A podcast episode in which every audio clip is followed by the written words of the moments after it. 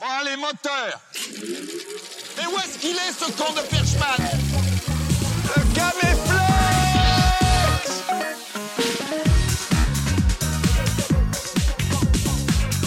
Vous êtes complètement tapé ou quoi Bonsoir tout le monde, bienvenue sur Caméflex. Ça va toi Oui. euh, votre talk show cinéma hebdomadaire Ouais, sur tu sais Twitch, lire, tu sais YouTube et toutes les plateformes euh, de podcast et de. Au programme de ce soir de l'actu ciné, on va parler de Cobweb, du merveilleux euh, Five Nights at Freddy's, de, de The Marvels et de La Passion de Dodin Bouffant. Oui. Et même de comment que ça s'appelle euh, comme Sylvain? Simple comme Sylvain. Simple, Simple comme, comme Sylvain. Et on parlera aussi de Spielberg avec des jeux, de la bonne humeur. Voilà quoi. Et on est avec deux invités ce soir. Je te laisse les présenter, Nico. Oui, bonjour, bonjour Victor, bonjour Rafik, merci, euh, merci d'être là. Euh, la raison pour laquelle euh, tu, tu es ici, c'est parce que tu as écrit un livre sur Spielberg, et donc on va pouvoir parler à la fois de ton livre et euh, de Spielberg. Euh, Rafik, toi, tu es, euh, tu es spécialiste de, de tout un pan du cinéma des années 80, de cinéma fantastique, Entre autres. entre autres, Journaliste, de- de- rédacteur. journaliste, rédacteur, podcasteur. Surtout, surtout, je suis vieux. donc donc j'ai vécu les choses et je peux en témoigner. Et ben ça c'est parfait, c'est exactement euh, ce dont on va parler en fait, parce que le, le sujet euh, qu'on va aborder sur Spielberg, C'est du vécu. c'est du vécu pour toi. euh, mais je n'en dis pas plus. On va, on rentrera en détail euh, plus euh, plus tard. Euh, Victor, t'as une chaîne YouTube qui s'appelle Le Cinématographer. Exactement. Euh, je sais pas si on peut, si je peux appeler, euh, te dire Victor, enfin t'appeler Oui, par ton bah, prénom. non, s'il te plaît, m'appelle pas par le. non, on m'appelle Monsieur que par le cinématographeur et la troisième personne, s'il te plaît. Euh, ok, non, super. Donc, t'as une chaîne YouTube qui s'appelle Le Cinématographer, dans laquelle tu fais de l'analyse de, de films, Ouais. de, de- l'analyse filmique, tout simplement. Basé sur la mise en scène à chaque fois, Ouais. c'est de la, en gros, c'est de la vulgarisation artistique de gros, gros, gros blockbusters bien méchants. Bon après, blockbuster bien méchant, il y a le voyage de Chihiro, donc c'est, c'est un peu plus- Très méchant, plus très intello. méchant. Mais euh, non, c'est vraiment des, des gros films grand public Ouais. et essayer de comprendre pourquoi c'est intelligent et pourquoi il y a des gens qui ont réfléchi finalement derrière. euh, Moi, il y a quelques jours, je matais la vidéo que vous avez fait ensemble euh, sur euh, sur Spider-Man. Je, je regardais la trilogie Spider-Man et j'ai le souvenir euh, qu'en école de ciné, donc euh, notre prof nous avait fait une analyse euh, sur Spider-Man que je trouvais bien moins réussie que que que, que la vôtre euh, parce que je trouvais que le prof que, qui avait fait euh, qui avait fait cette analyse là restait trop sur du texte et que vous vous parlez vraiment de, de sous-texte, enfin de, de de mise en scène quoi, de, de ce que raconte l'image. Bah voilà, toujours rester sur l'image, Ouais. sur l'image, sur l'image pour pas euh, partir euh, en live sur euh, ah, un plan et on va on va dé- délirer 10 minutes sur un seul plan. Non, c'est pas le but. Le but c'est à chaque fois c'est de comprendre bah, pourquoi cette image s'articule avec une autre, qu'est-ce Ouais, que ça veut exactement. dire, pourquoi et pourquoi il fait ça dans ce film-là et pas dans un autre euh, alors qu'il le fait dans tout le temps dans le film et, euh, et comprendre tous les niveaux euh, comment ça nous comment ça nous arrive euh, émotionnellement mais aussi intellectuellement après dans un deuxième sens euh, pour pour comprendre euh, comment chaque auteur est, est finalement bah, un auteur. en fait. Bah en tout cas, on vous recommande très chaudement d'aller voir la chaîne du, du cinématographeur. Euh, Rafik, on n'est pas, on n'a pas, on n'est pas passé exactement sur tous les projets que tu faisais, mais t'es sur Total Tracks, Oui. Capture Mag. Oui. Je, je vais galérer à tous les faire. tu écris, Trop, il y en a trop. tu écris aussi. Tu es journaliste papier Pour. suis journaliste papier euh, occasionnellement pour Rokirama, enfin occasionnellement, non pratiquement dans chaque Rokirama. Victor d'ailleurs nous a aussi. rejoint depuis peu sur ma recommandation. Euh, voilà, et je suis aussi sur euh, Arrêt sur Image. Euh, Ouais. J'ai trois émissions régulières euh, Arrêt sur Image. Euh, voilà, je suis occupé. Euh, Comme tous les vieux. hein, Il y a quelques années, t'as fait une émission qui m'a vraiment euh, marqué, euh, qui s'appelait Beat Ouais, sur- tout à avec. Arte, Oui. qui a deux saisons. Il y a eu euh, cinq saisons. Oh là, euh, chose alors là. J'ai très mal préparé mes Il me fiches. semble, il me semble qu'il y avait ça. 180 épisodes, un truc comme Ok. ça. Euh, donc là, là, je crois qu'on a capture, c'est Capture Mag qu'on a Capture à l'image, ouais. Euh, euh, oui, Beats, c'était une émission d'arte créative sur les mutations de la culture populaire. Euh, et ça, je me suis bien fait plaisir là-dessus. C'était par contre très très difficile à faire, donc je l'ai payé un peu un peu cher parce que j'ai fini littéralement à l'hôpital. Euh, d'accord. Ouais, ouais, je dormais pas pendant pendant cinq ans. Je, je Ah faisais ouais. que ça, quoi. Mais bon, le résultat est sur YouTube. On peut Pour notre plus grand plaisir. Ouais, ouais. Moi, j'avais vraiment Et, adoré à euh, l'époque. Je suis content de voir qu'il y a encore des gens qui la regardent euh, aujourd'hui euh, et qui, euh, comment dire, a priori, on n'a pas perdu de, de la pertinence avec les années. Ouais ouais euh, non mais c'est c'est vrai c'est un truc que, que je peux revoir euh, de temps en temps euh, c'est euh, c'est très cool en tout cas de t'avoir ici est-ce qu'on rentrerait pas dans le vif du sujet? Je sais pas si j'ai présenté tout ce que j'avais à présenter Ouais, ouais, ouais, je crois qu'on on est bon et puis on reviendra de toute façon euh, sur vous. Euh, ce soir, on va parler du coup de Spielberg parce que t'as as quand même sorti un bouquin dont Rafik t'as fait la préface d'ailleurs. Oui.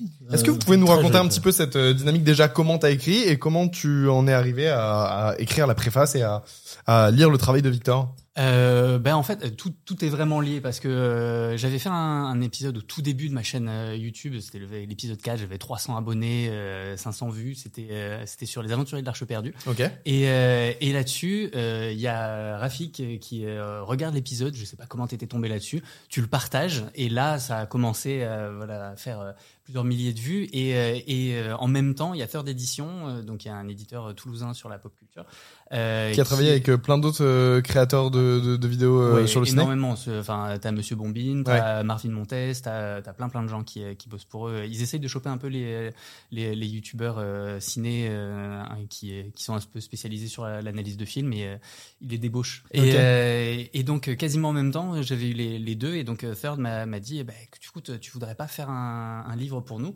Et je dis bah pourquoi pas euh, on aime bien la donc il m'a dit on aime bien la manière dont tu dont tu parles de Spielberg. Donc euh, donc go euh, on a on a commencé à bosser là-dessus. Et, euh, et donc résultat le livre est sorti aujourd'hui Vraiment, caméra on, c'est ça on t'a à la pile la bonne date. Ouais, c'est euh, c'est celle-là. non, c'est celle-là. c'est là. celle-là voilà C'est sorti aujourd'hui. On, on peut mettre un lien euh, dans le dans le chat pour euh, directement euh, que vous puissiez l'acheter, et être les premiers à lire le à lire le bouquin. Donc euh, c'est disponible partout euh, sur, euh, bah, euh, on va dire Fnac, Amazon pour les euh, pour les pour les méchants et ensuite les librairies pour euh, Pour les gentils. les gentils Euh, et directement sur le site de Third Edition vous pourrez avoir d'ailleurs euh, la l'édition First Print avec une couverture différente. Je sais pas s'ils l'ont euh, régi la, la couverture pour qu'on la voit bien, Ah, mais euh, Et, euh, et en plus, euh, attention, il y a une couverture réversible. Oh. prendre Oh, waouh. Deux couvertures Oh, waouh. pour le pour le prix d'une seule. Et, Mais en euh, plus c'est un bel objet. C'est vraiment un très bel objet. Moi ouais, quand je l'ai reçu là, quand tu me l'as fait envoyer, j'ai- j'étais j'étais hyper heureux de, de la tête de l'objet. Moi j'ai pas celle-là. Moi j'ai les- celle-ci. non, bah t'as as eu les, les trucs Ouais. en avant-première, donc c'était les c'était les gros. C'est un c'est un c'est un beau bébé. euh, Il y a 400 400 pages pour le premier. C'est euh, totalement illustré, donc euh, il y a plein il y a plein d'illustrations euh, partout. Euh, on avait négocié au départ pour 100 illustrations et puis euh, finalement il y en a 650 parce que parce que ça se base sur la mise en scène, ça se base sur les images. Ouais. Donc euh, donc ouais, non c'est euh, ça va vraiment en profondeur, ça reprend. euh, alors c'est pas du tout chronologique. Ouais. C'est pas c'est par axe thématique. Donc il y a deux volumes. Euh, ça, c'est T'analyses- le volume 1. T'analyses 17 films là, il me 18 semble? films dans le 18? premier et 17 dans le deuxième. Et c'est par axe thématique, donc il y a trois axes thématiques par euh, par volume. Pour reprendre un petit peu, le premier c'est un le truc un peu connu, c'est l'aspect biographique de Spielberg. Donc euh, oui, euh, son père est parti quand il était petit, et ensuite il s'est rabiboché avec lui, et puis en plus après il a découvert que c'était sa mère qui trompait son père, tout ça. Donc euh, ça fait un peu euh, vogue et voici, mais en fait ça s'articule dans ses Ouais. films, et c'est marrant de voir à travers ses films comment il en parle, et surtout qu'est-ce que ça nous dit dans les images. Euh, le deuxième, c'est tout ce rapport au cinéma, parce que c'est quand même un réalisateur qui parle énormément de cinéma. Parle, tous ses films parlent quasiment de que de cinéma. T'as des, euh, des écrans dans l'écran, dans les écrans, dans les écrans. Il projette des films tout le temps. Pareil, qu'est-ce que ça veut dire, comment ça s'articule? Et pourquoi, pourquoi ça a un intérêt? Et le dernier de ce, de ce tome-là, c'est sur la politique. Donc c'est tous les trucs euh, où Spielberg se découvre une conscience politique et, et finalement on découvre que Poltergeist, parce que ouais alors il y a Poltergeist dedans parce qu'il l'a écrit et réalisé aux trois quarts. Ouais. Vous euh, comprendrez un peu euh, en, li- en lisant euh, pourquoi c'est. euh, Donc ça commence avec Poltergeist euh, et, ça finit avec des films beaucoup plus politiques qui sont. Euh, bizarrement, la guerre des mondes, euh, que si vous avez pas vu des vidéos dessus, euh, oui, ça parle que du 11 septembre et de la guerre en Irak et tout ça. Tu reprends, euh, ouais. tu reprends aussi. euh, pardon, je, je veux pas te non, couper. non, mais je t'en prie, a- sinon moi je, je pars. non, je non, pars mais il y a, il y a un truc 20 qui me vient en tête euh, dans ton livre, c'est que tu reprends aussi beaucoup de d'articles, de, de de vidéos YouTube, de Ouais. plein de choses à droite à gauche que tu cites, que tu que tu reprends. Tu fais pas ta propre analyse tout seul, tu prends. Enfin, il y a vraiment un truc collectif quoi, où tu tu cites beaucoup tes sources. Enfin, Ben, le but, c'était vraiment d'essayer, euh, en toute humilité, hein, de faire l'espèce de truc ultime sur sur Spielberg. Mhm. Et euh, alors, désolé, je parle beaucoup avec les mains, donc je vais essayer de me mettre. les Non, mains non, dessous. t'inquiète. Non, mais on me le reproche. le, le- vidéos non mais le cadre le cadre est Non, grand, non, le cadre est grand. Et donc euh, le, le but c'était un peu de faire un truc ultime pour euh, reprendre toute la pensée de tous les gens qui ont euh, donc ça commence avec les gens qui euh, qui en ont parlé dès les années 70-80 donc il y a Jean-François Tarnowski euh, qui euh, que Rafik cite dans, dans la préface et qui est cité bah, dans le tome 2 pour le coup parce qu'il avait beaucoup parlé de, de duel. Qui est l'un l'un des premiers 2. à avoir écrit sur Spielberg, c'est Ouais. ça? Euh, avoir analysé Spielberg, mais surtout l'avoir analysé à une époque où c'était euh, absolument inconcevable, euh, où vraiment dans les années 70, euh, tu parlais pas de Spielberg dans la presse. hein, de pourquoi Ouais. Pourquoi pour- et, et Tarnowski avait fait une analyse de duel euh, qui était euh, une analyse plan par plan où il démontrait basiquement le génie de la mise en scène, quoi. Mais euh, mais il l'a payé assez cher. De toute façon, tous ceux qui ont écrit euh, sur Spielberg en bien dans les années 70-80 l'ont l'ont payé assez cher dans leur carrière, quoi. Ouais. Ok. Donc, euh, Tarnowski, c'était un des fondateurs de Starfix euh, avec euh, Gans et tout ça. Donc c'était c'est quand même un grand monsieur.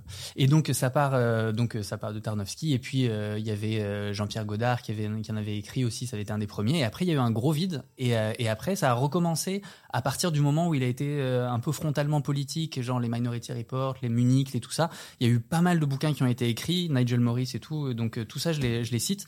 Et euh, plus récemment, il y a Rocky Rama qui a fait un triple, euh, un, un triple Trois volumes, MOOC, ouais, trois volumes de MOOC sur, sur Spielberg qui sont pas mal repris aussi dedans. Il y a pas mal de citations de Capture Mag, de Monsieur Bobine et pas mal d'autres euh, youtubeurs et autres. Pour euh, j'ai il y a beaucoup beaucoup beaucoup de ouais de, de bibliographie dedans pour euh, Ouais. pour reprendre un peu des idées de tout le monde Les docus aussi. reprend des docus, des ouais le Spielberg on Spielberg, le Mhm. docu de Suzanne Lacey qui est absolument génial, Ouais. et euh, reprendre un peu voilà tout ce qui a été dit et euh, mettre ça en fondation et essayer d'aller un peu plus loin à chaque fois. Voilà, à chaque fois c'est comment aller un peu plus loin et, euh, et faire redécouvrir en fait aux gens qui pensent connaître par cœur les films bah, des trucs qu'ils ont pas vus. À chaque fois c'est un peu ça, c'est euh, ah tiens ça j'avais pas vu. Ouais, ouais, non, mais. euh, c'est les faire chercher. Le, et le livre est vraiment très complet quoi. La lecture c'est euh, c'est euh, c'est très intéressant parce que tu, tu passes un petit peu sur tous les aspects et, euh, et donc tu bosses sur le, le tome 2. Mais avant avant de parler du tome 2, je voulais juste savoir Rafi comment t'arrives sur ce projet? Qu'est-ce que Victor te dit? Euh, Qu'est-ce que tu penses quand t'écris la, la préface? En fait, je l'explique dans la préface. Ouais. Donc déjà, achetez le, achetez le bouquin, vous aurez toutes les réponses. Mais, euh, mais le, non, le fait est que quand, quand euh, Victor en fait m'a contacté pour euh, qu'on fasse une, une vidéo euh, ensemble autour du film Incassable de, de Shyamalan et euh, alors euh, pas, pas vraiment ensemble. L'idée c'était qu'on discutait tous les deux en, en regardant le film et après Victor euh, a a fait sa vidéo, Euh, mais il a insisté pour que je pour que j'apparaisse quand même dans dans la dans, dans la Quand vidéo. Euh, et, et Shyamalan, en fait, euh, on, on, en- on a fait des- un, un court métrage qui était plus ou moins une tentative de faire les aventures de l'Arche perdue quand il avait 10 ans, un truc absolument irregardable, un VHS, etc. Et, et on a on a eu cette discussion. Euh, avec- euh, avec Victor, c'est euh, pourquoi Les Aventuriers de l'âge perdu est un film qui crée des cinéphiles. Parce Ouais. que euh, moi, mm, c'est ce que je raconte dans la préface, comme tous les gamins, je pensais que les films c'était des trucs qui tombaient de- des arbres, euh, Bah oui, tout fait, voilà. Et, et, et j'adorais ça. Je suis un, un gamin de la génération Star Wars, donc le, premier film que j'ai vu en salle s'appelait La guerre des étoiles, donc je te laisse imaginer le trauma. C'est un peu classe. Moi, le premier film que j'ai vu, c'est le 2, l'attaque des clones. J'en suis moins fier. Hein. Je suis tout de suite beaucoup moins fier. Une autre génération. Ouais. Vous, avez, vous avez été maudit, vous avez eu le 11 septembre et l'attaque des clones. et, euh, et, et, et, et je vois plein plein de films et, et le jour où j'ai vu les aventures l'Arche perdue, je sais pas ce qui s'est passé, mais en sortant de là, j'étais convaincu qu'il y avait des gens qui avaient fait ce truc. Et donc tout, il y a eu un, un, un, switch quoi, où je me suis intéressé non plus à ce qui était forcément euh, à l'é- à l'écran, mais ce qui était derrière la caméra. Euh, et, et avec Victor, on a eu cette discussion parce que je pense qu'il y a beaucoup de gens à qui ça fait cet effet-là. Qu'est-ce qui faisait que dans le, en matant un film d'aventure avec un mec avec un fouet et tout, tu pensais cinéma? Or la vidéo que euh, Victor avait faite, dont il a parlé tout à l'heure, elle portait exclusivement là-dessus parce que à ses yeux, et je suis d'accord avec lui, les aventures de l'Arche perdue ne parlent que de cinéma. Mhm. Euh, que de fabrication de films en fait. Euh, donc on a eu cette conversation et c'est, je pense que c'est ça qui a qui a fait en sorte qu'il pense à moi pour la préface euh, quand il a fait le bouquin. Quoi. Ok, ok, ok, génial. Mais euh, vous connaissez ou pas l'histoire euh, J'en ai fait une vidéo sur ma chaîne. Bah, mais... c'est exactement ce que j'allais dire. euh, ça a créé euh, des cinéphiles un peu chez tout Exactement, le monde. euh. les, les ados qui ont refait Voilà. les aventuriers de l'Arche perdue euh, dans leur garage euh, pendant des années en, Ouais. en, en prenant tous leurs étés et tout pour pour le faire. Donc oui, oui, non, je, je, je suis Super complètement d'accord. vidéo, allez la voir sur la chaîne de Nicolas Delas. T'as le droit euh, de faire ta promo sur. Bah, si, Ouais, c'est c'est- notre, c'est- c'est notre chez moi, hein. Euh, ok, ok, génial. Et ce qu'on avait, donc, euh, on- j'avais envie de revenir sur la la- l'écriture du deuxième opus. Ouais.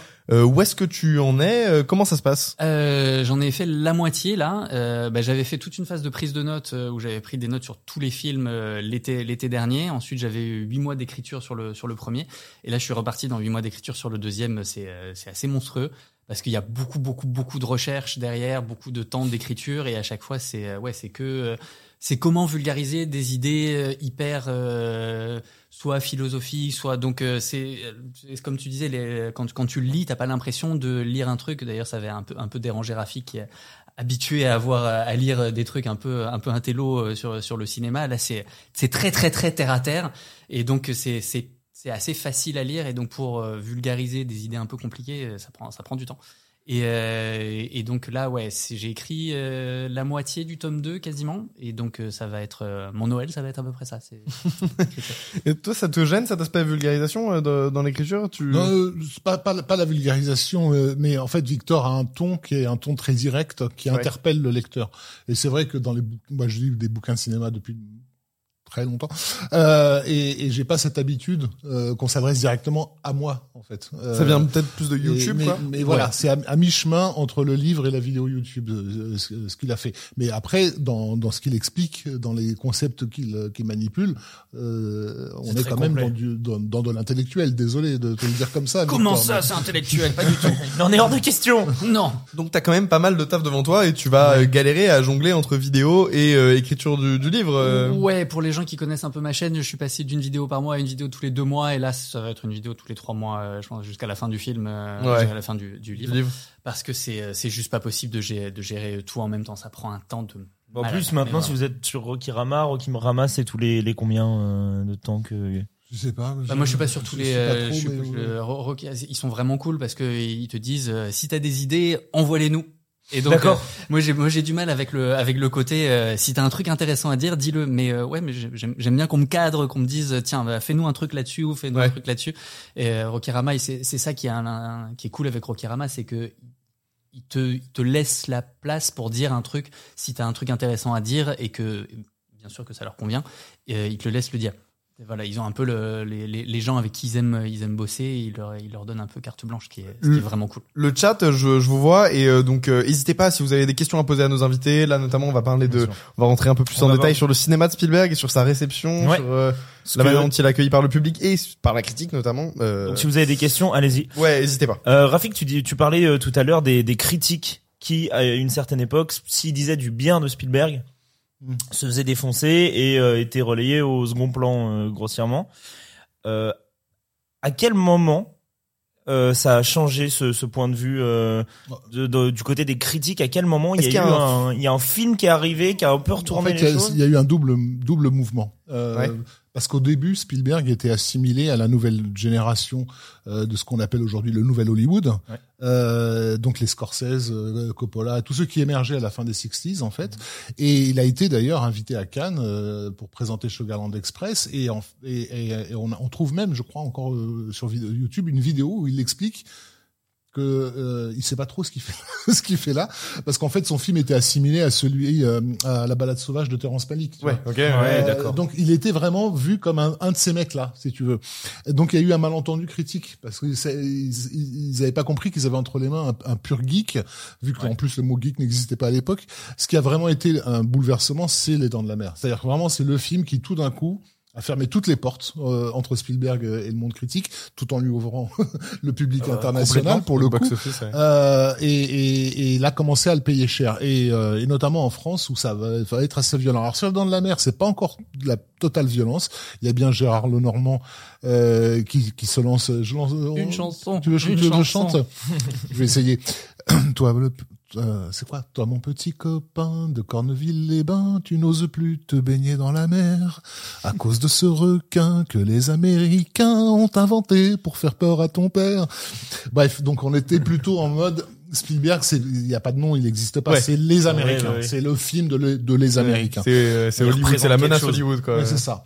Euh, et donc bah ça, la critique, surtout la critique des années 70, qui on le rappelle était en pleine cuite maoïste à l'époque, euh, voilà où en gros tout ce qui avait, avait de la valeur à ses yeux, c'était les films qui étaient produits dans, dans les pays du tiers monde. Mais je déconne pas. hein. Enfin, il faut, faut relire les, les cahiers du cinéma des années 70. Tu te dis mais de, de quoi ces gens parlent-ils? Si. Pour eux, si tu veux, le, le pire de, de de comment dire de, de la vulgarité euh, populiste, c'était le parrain. Donc ça donne, ça donne une idée quoi. Euh, et, et, et donc voilà, euh, euh, il va vraiment se faire flinguer à partir de Rencontre du troisième type, euh, qui est un film qui a des ambitions, euh, contrairement aux Dents de la Mer qui était vraiment un choqueur. Et, et là, ça va être sup- super violent. Mais je crois que j'ai j'ai retrouvé des citations que j'avais euh, que j'avais chopé euh, à l'époque. Je vais vous retrouver ça tout de suite. Euh, un vide immense, cosmique, plutôt fermé sur ses calculs, couvert à l'infini. Il y en a un qui dit un, un film ultra ré- réactionnaire visant à intoxiquer les masses. Genre, Sur rencontre du troisième type. ça. rencontres le troisième type. Ouais, ouais, ouais, ouais, non, ça, ça, ça y est, les franco, quoi. Euh, dans mon souvenir aussi, les Dents de la Mer avaient été qualifiés de fascistes dans certaines critiques françaises euh, parce qu'on avait le point de vue du requin. Donc on obligeait le Oh, nom de spectateur. Dieu. Ouais, on obligeait le C'est ça, on- spectateur on à s'identifier à au criminel. s'identifier à ça. Ouais. J'ai tout, j'ai tout un truc, bah, c'est dans le tome 2 c'est pour le coup, mais euh, tout un truc Et- là-dessus justement sur comment ça retourne le point de vue et comment c'est justement c'est intelligent parce que ça te met par rapport à ça. Et, euh, et sur rencontre du troisième type justement, pareil, j'en, j'en parle à ça, c'est dans le, c'est dans le tome 1. Euh, sur, euh, c'est un truc qu'on a reproché à Spielberg parce que on voit euh, les, les, les, les slogans de McDonald's et tout ça euh, de- dedans et c'est mis vraiment au premier plan. Et c'est pour ça que le film avait été écrit avec Schrader au départ Ouais. et que. Paul Schrader est parti en plein milieu du, euh, du euh, de, de l'écriture et c'est pour ça que Spielberg est resté seul à la en, en crédit scénariste parce que Schrader voulait pas qu'il y ait son nom associé à ça parce que Schrader disait j'ai pas envie qu'on parle d'un mec euh, qui euh, qui mange à McDo et Spielberg lui a fait en fait moi c'est précisément ce que je veux parce que je veux parler du mec lambda et ce qui est marrant c'est que il utilise énormément les marques et tout ça. Il y a ben, il y a un, il y a un camion de de l'armée qui met un logo Coca-Cola dessus. Il y a Mhm. plein de trucs comme ça où justement ça va parler de de, de la marque de la profondeur qu'il y a derrière et de le, et de l'image qu'on peut avoir. C'est quand même l'histoire d'un mec qui a une image dans le cerveau. Et, euh, et c'est un truc qu'on a utilisé le, le, le truc de tous les jours pour en faire un truc artistique. C'est un truc qu'on n'a pas reproché à Andy Warhol, mais qu'on a reproché à, à Spielberg. Parce que Andy Warhol, c'est quand même quelqu'un qui faisait de l'art à partir de, Ouais. de, de, Boîte de, de de- de conserve. boîtes de conserve. Et, euh, et ça, on trouvait ça absolument incroyable chez Andy Warhol, mais par contre, on l'a jamais, euh, on l'a toujours reproché à Spielberg. Donc oui, euh, les- les- les- à la fin des années 70, effectivement, il devient pour la critique française du moins le fossoyeur du cinéma. Littéralement hein, il y a des... moi j'ai encore le souvenir gamin d'entendre dire Spielberg euh, allait tuer le, le, le- Ouais. le cinéma. Et plus il avait du succès public et plus euh, ça en faisait quelqu'un de, de dangereux. Donc la violence à son égard était euh, était quand même assez euh, assez ahurissante. Et donc comme je disais le- ceux qui s'intéressaient quand même à son cinéma et effectivement en, en l'occurrence des gens qui sont ce que j'appelle des no bullshit euh, critiques c'est-à-dire des gens qui regardent ce qu'ils ont Ouais. concrètement sous les yeux. Euh, cela, ben voilà, le, le- Tarnowski, il faisait pas de philosophie euh, ou de sociologie. Il regardait les images, les enchaînements de plans, et il disait, ben le, le, film provoque cet effet parce que voilà comment le mec s'y est pris. Euh, c'est- cela, on, on a payé le prix, le, le prix fort. Euh, Tarnov, ça a été violent parce que bon, c'est pas uniquement à cause de Spielberg, mais ça, ça en dit long sur comment ça fonctionne. Il y a eu une pétition qui a été signée euh, pour lui euh, s'assurer qu'il n'ait jamais aucune chaire euh, dans une université française. Euh, tu vois, ça, enfin, ça, en- ça en arrive à ce point-là, quoi. En, en gros, on te brise la carrière d'un gars euh, qui aurait pu avoir une carrière justement dans la- dans, dans l'enseignement et qui du coup s'est retrouvé à devoir bosser euh, exclusivement dans la presse, alors qu'il était, euh, il avait été formé de façon, euh, euh, comment dire, universitaire, quoi. Bah, C'était une Euh. époque où Christophe Gans, justement, qui avait passé euh, la Fémis, c'était le seul, il s'était reconnu comme ça, c'était le seul à avoir cité Spielberg comme euh, comme grand cinéaste en passant le, le concours de la Fémis Mhm. et avoir été reçu parce que tous les autres étaient euh, s'étaient fait saquer ouais, parce que parce qu'ils avaient cité Spielberg et on se souvient encore du fait que Christophe Gans a cité Spielberg à la Fémis, qui est quand même Ouais. assez dingue. Mais euh, moi, je, je me posais une question. Euh, Spielberg, c'est un- quand même un mec qui initie le grand public au cinéma de genre. Mhm. Euh, Indiana Jones pour les films d'aventure, euh, Rencontre du troisième type pour euh, pour euh, les films avec les extraterrestres, Jaws pour le, le film d'horreur. Est-ce que ça, ça a pesé sur la balance justement aussi au niveau des critiques en- parce que c'était du- des films de genre de base qui étaient pas pour le qui étaient pas pour le grand public et qui étaient euh, pour la plupart du temps considérés comme de la sous-culture pour certains. George, George Lucas, il fait, s'est fait démonter quand il a fait Star Ouais. Wars, Ouais, alors ouais. qu'avant il était, euh, c'était euh, le réalisateur expérimental d'Hollywood. Enfin, je vous renvoie à THX 138 et, Ouais. euh, et American Graffiti. À l'époque, c'était, c'était le, le grand intello du nouvel Hollywood. Il était considéré par ses pairs comme un, un mec incroyable. Il a fait Star Wars, c'était la pire des merdes. Et, et- ouais, pardon. Ouais, ouais, il faut pas oublier qu'en fait, euh, euh, on, a beaucoup glosé sur le nouvel Hollywood du début des années 70, mais il faut pas oublier que c'était aussi le seuil de fréquentation le plus bas de toute l'histoire du cinéma américain. Ok. donc euh, oui, effectivement, la critique était très contente. Le public, il avait disparu. Euh, donc oui, quand Spielberg arrive avec Les Dents de la Mer et que tout d'un coup les salles se remplissent à nouveau, euh, pour tous ces gens qui ont été habitués à, à, à ce que le cinéma ce soit Peter Bogdanovich et, euh, et Cassavetes, c'est un, c'est un choc quoi. Ouais, ouais, bien sûr. Euh, ce qu'il faut savoir aussi, c'est que les Cassavetes et les Bogdanovich, ils sont pas contre. Moi, je sais qu'il y a une interview que j'apprécie beaucoup euh, de, de, de, de Cassavetes en 82 où t'as un journaliste qui euh, voilà qui vient le, le questionner sur l'état du cinéma et le journaliste convaincu de, de son effet hein, lui prend comme exemple comme, comme contre-exemple E.T.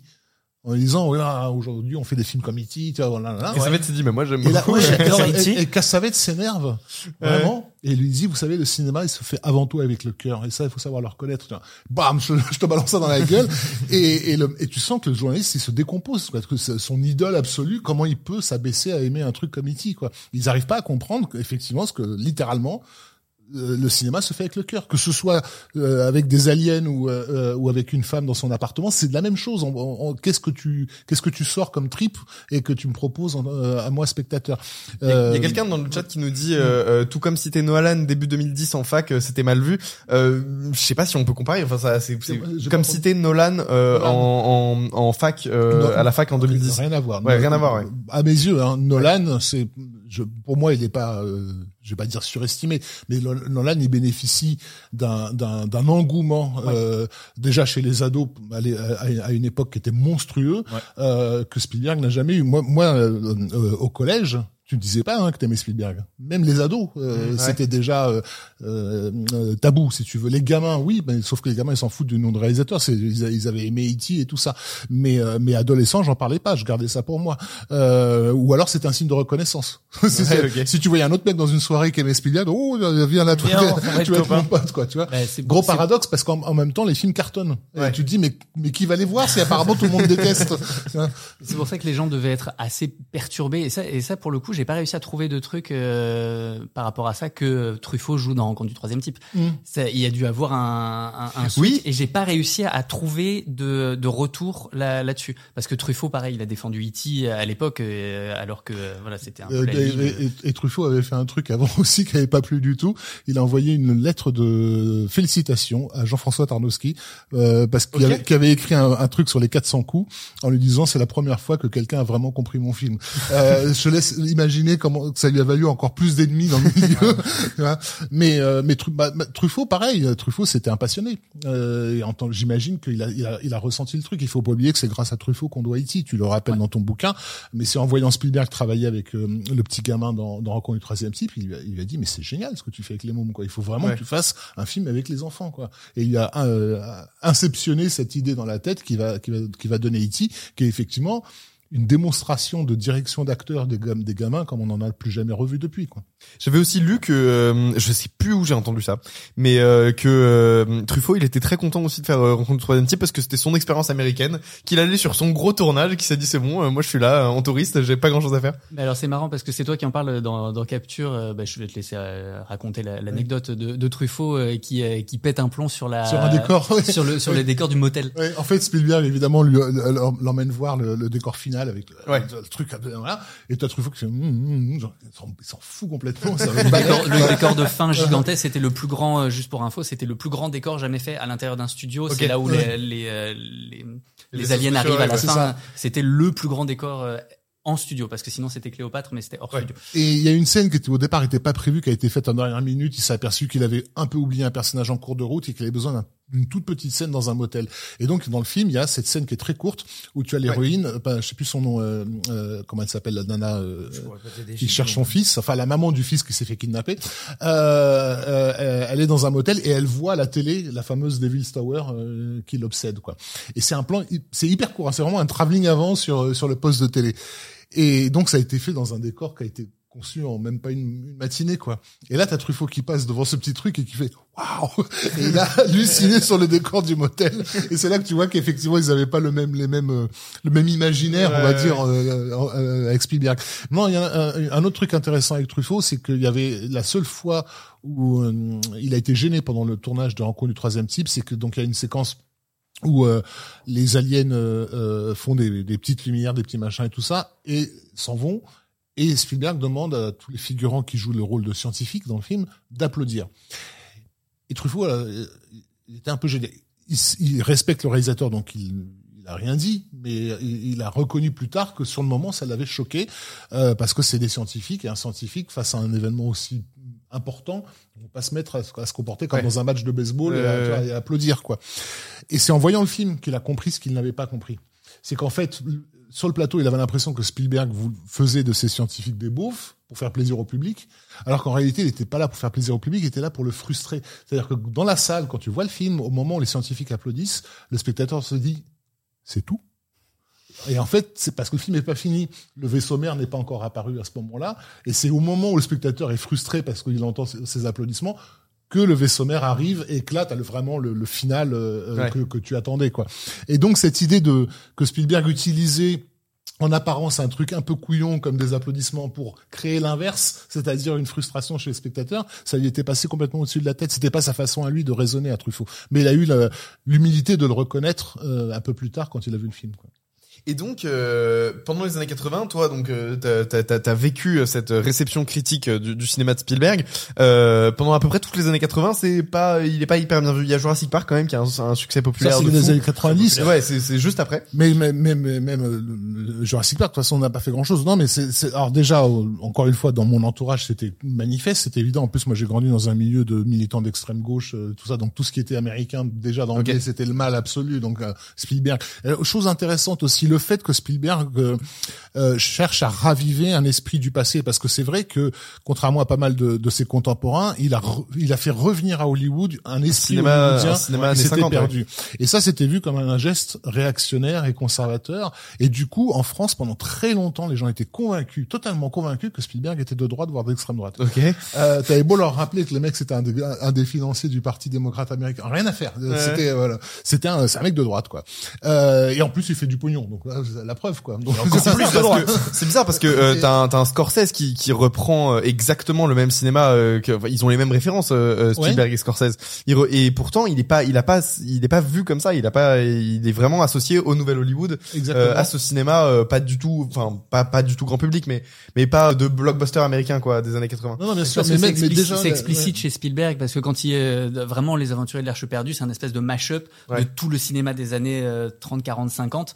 Tandis que chez Scorsese, c'est un peu plus insidieux, donc t'as Ouais. pas, t'as pas du tout le, même- le même rapport. Quelqu'un qui connaît pas vraiment le cinéma, il verra que du feu euh, Ouais, avec. Scorsese et euh, s'imaginera voir un truc hyper oui c'est vrai ce il, il verra quelque chose de Mais, plus euh, moderne en fait ça, euh, où, euh, et en plus, Scorsese, c'est c'est la différence. Et quand tu les vois discuter tous les deux, c'est très marrant. Scorsese, il est très très verbeux. Donc en fait, en plus dans ses dans ses films, ça va beaucoup beaucoup beaucoup parler. Mhm. Donc tu vas avoir l'impression que le film est intelligent Ouais, parce qu'il t'explique des choses. Tandis que Spielberg, tu vas être obligé de réfléchir par toi-même sur les images qu'il te donne. Mais Spielberg dit lui-même, il a un super entretien entre les deux sur euh, euh, le, le pont des espions, où il y a Spielberg qui dit à Scorsese, euh, moi en fait, si on si on parle de littérature, je suis illettré.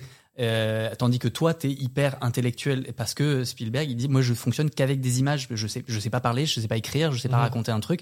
Ça va être que des images. Et Scorsese, il lui dit, mais c'est pour ça que tous tes films, je les vois deux fois. Parce que sinon, je pense que je passe à côté de la moitié des trucs la première fois. Parce que le film ne m'explique pas forcément les choses. Il faut que j'essaye de comprendre derrière. Scorsese lui-même dit que Ouais. la mise en scène vraiment Ah purement purement euh, visuelle de, de de de Spielberg est très très riche. Ouais, c'est ça. Il faut qu'il lui-même il y revienne à deux fois pour pouvoir la comprendre. Et donc, dans, dans, dans les années 80, au-delà de mon petit cercle à moi, il y a aussi concrètement ce qui se passe au niveau médiatique, au niveau général, Ouais. au niveau académique.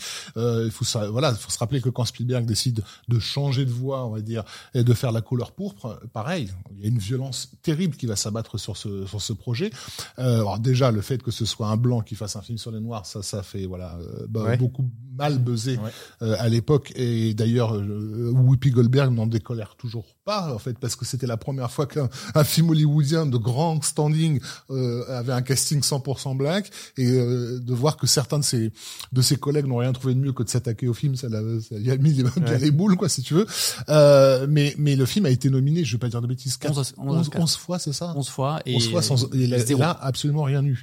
Euh, C'est la première fois que ça arrive. crois que c'est la Euh, première la- fois que c'est ça la seule et unique euh, fois qu'il y a eu avec autant de autant, nominations. autant de nominations et aucune. Donc ça, c'est vraiment un C'est- geste c'est de politique. totale.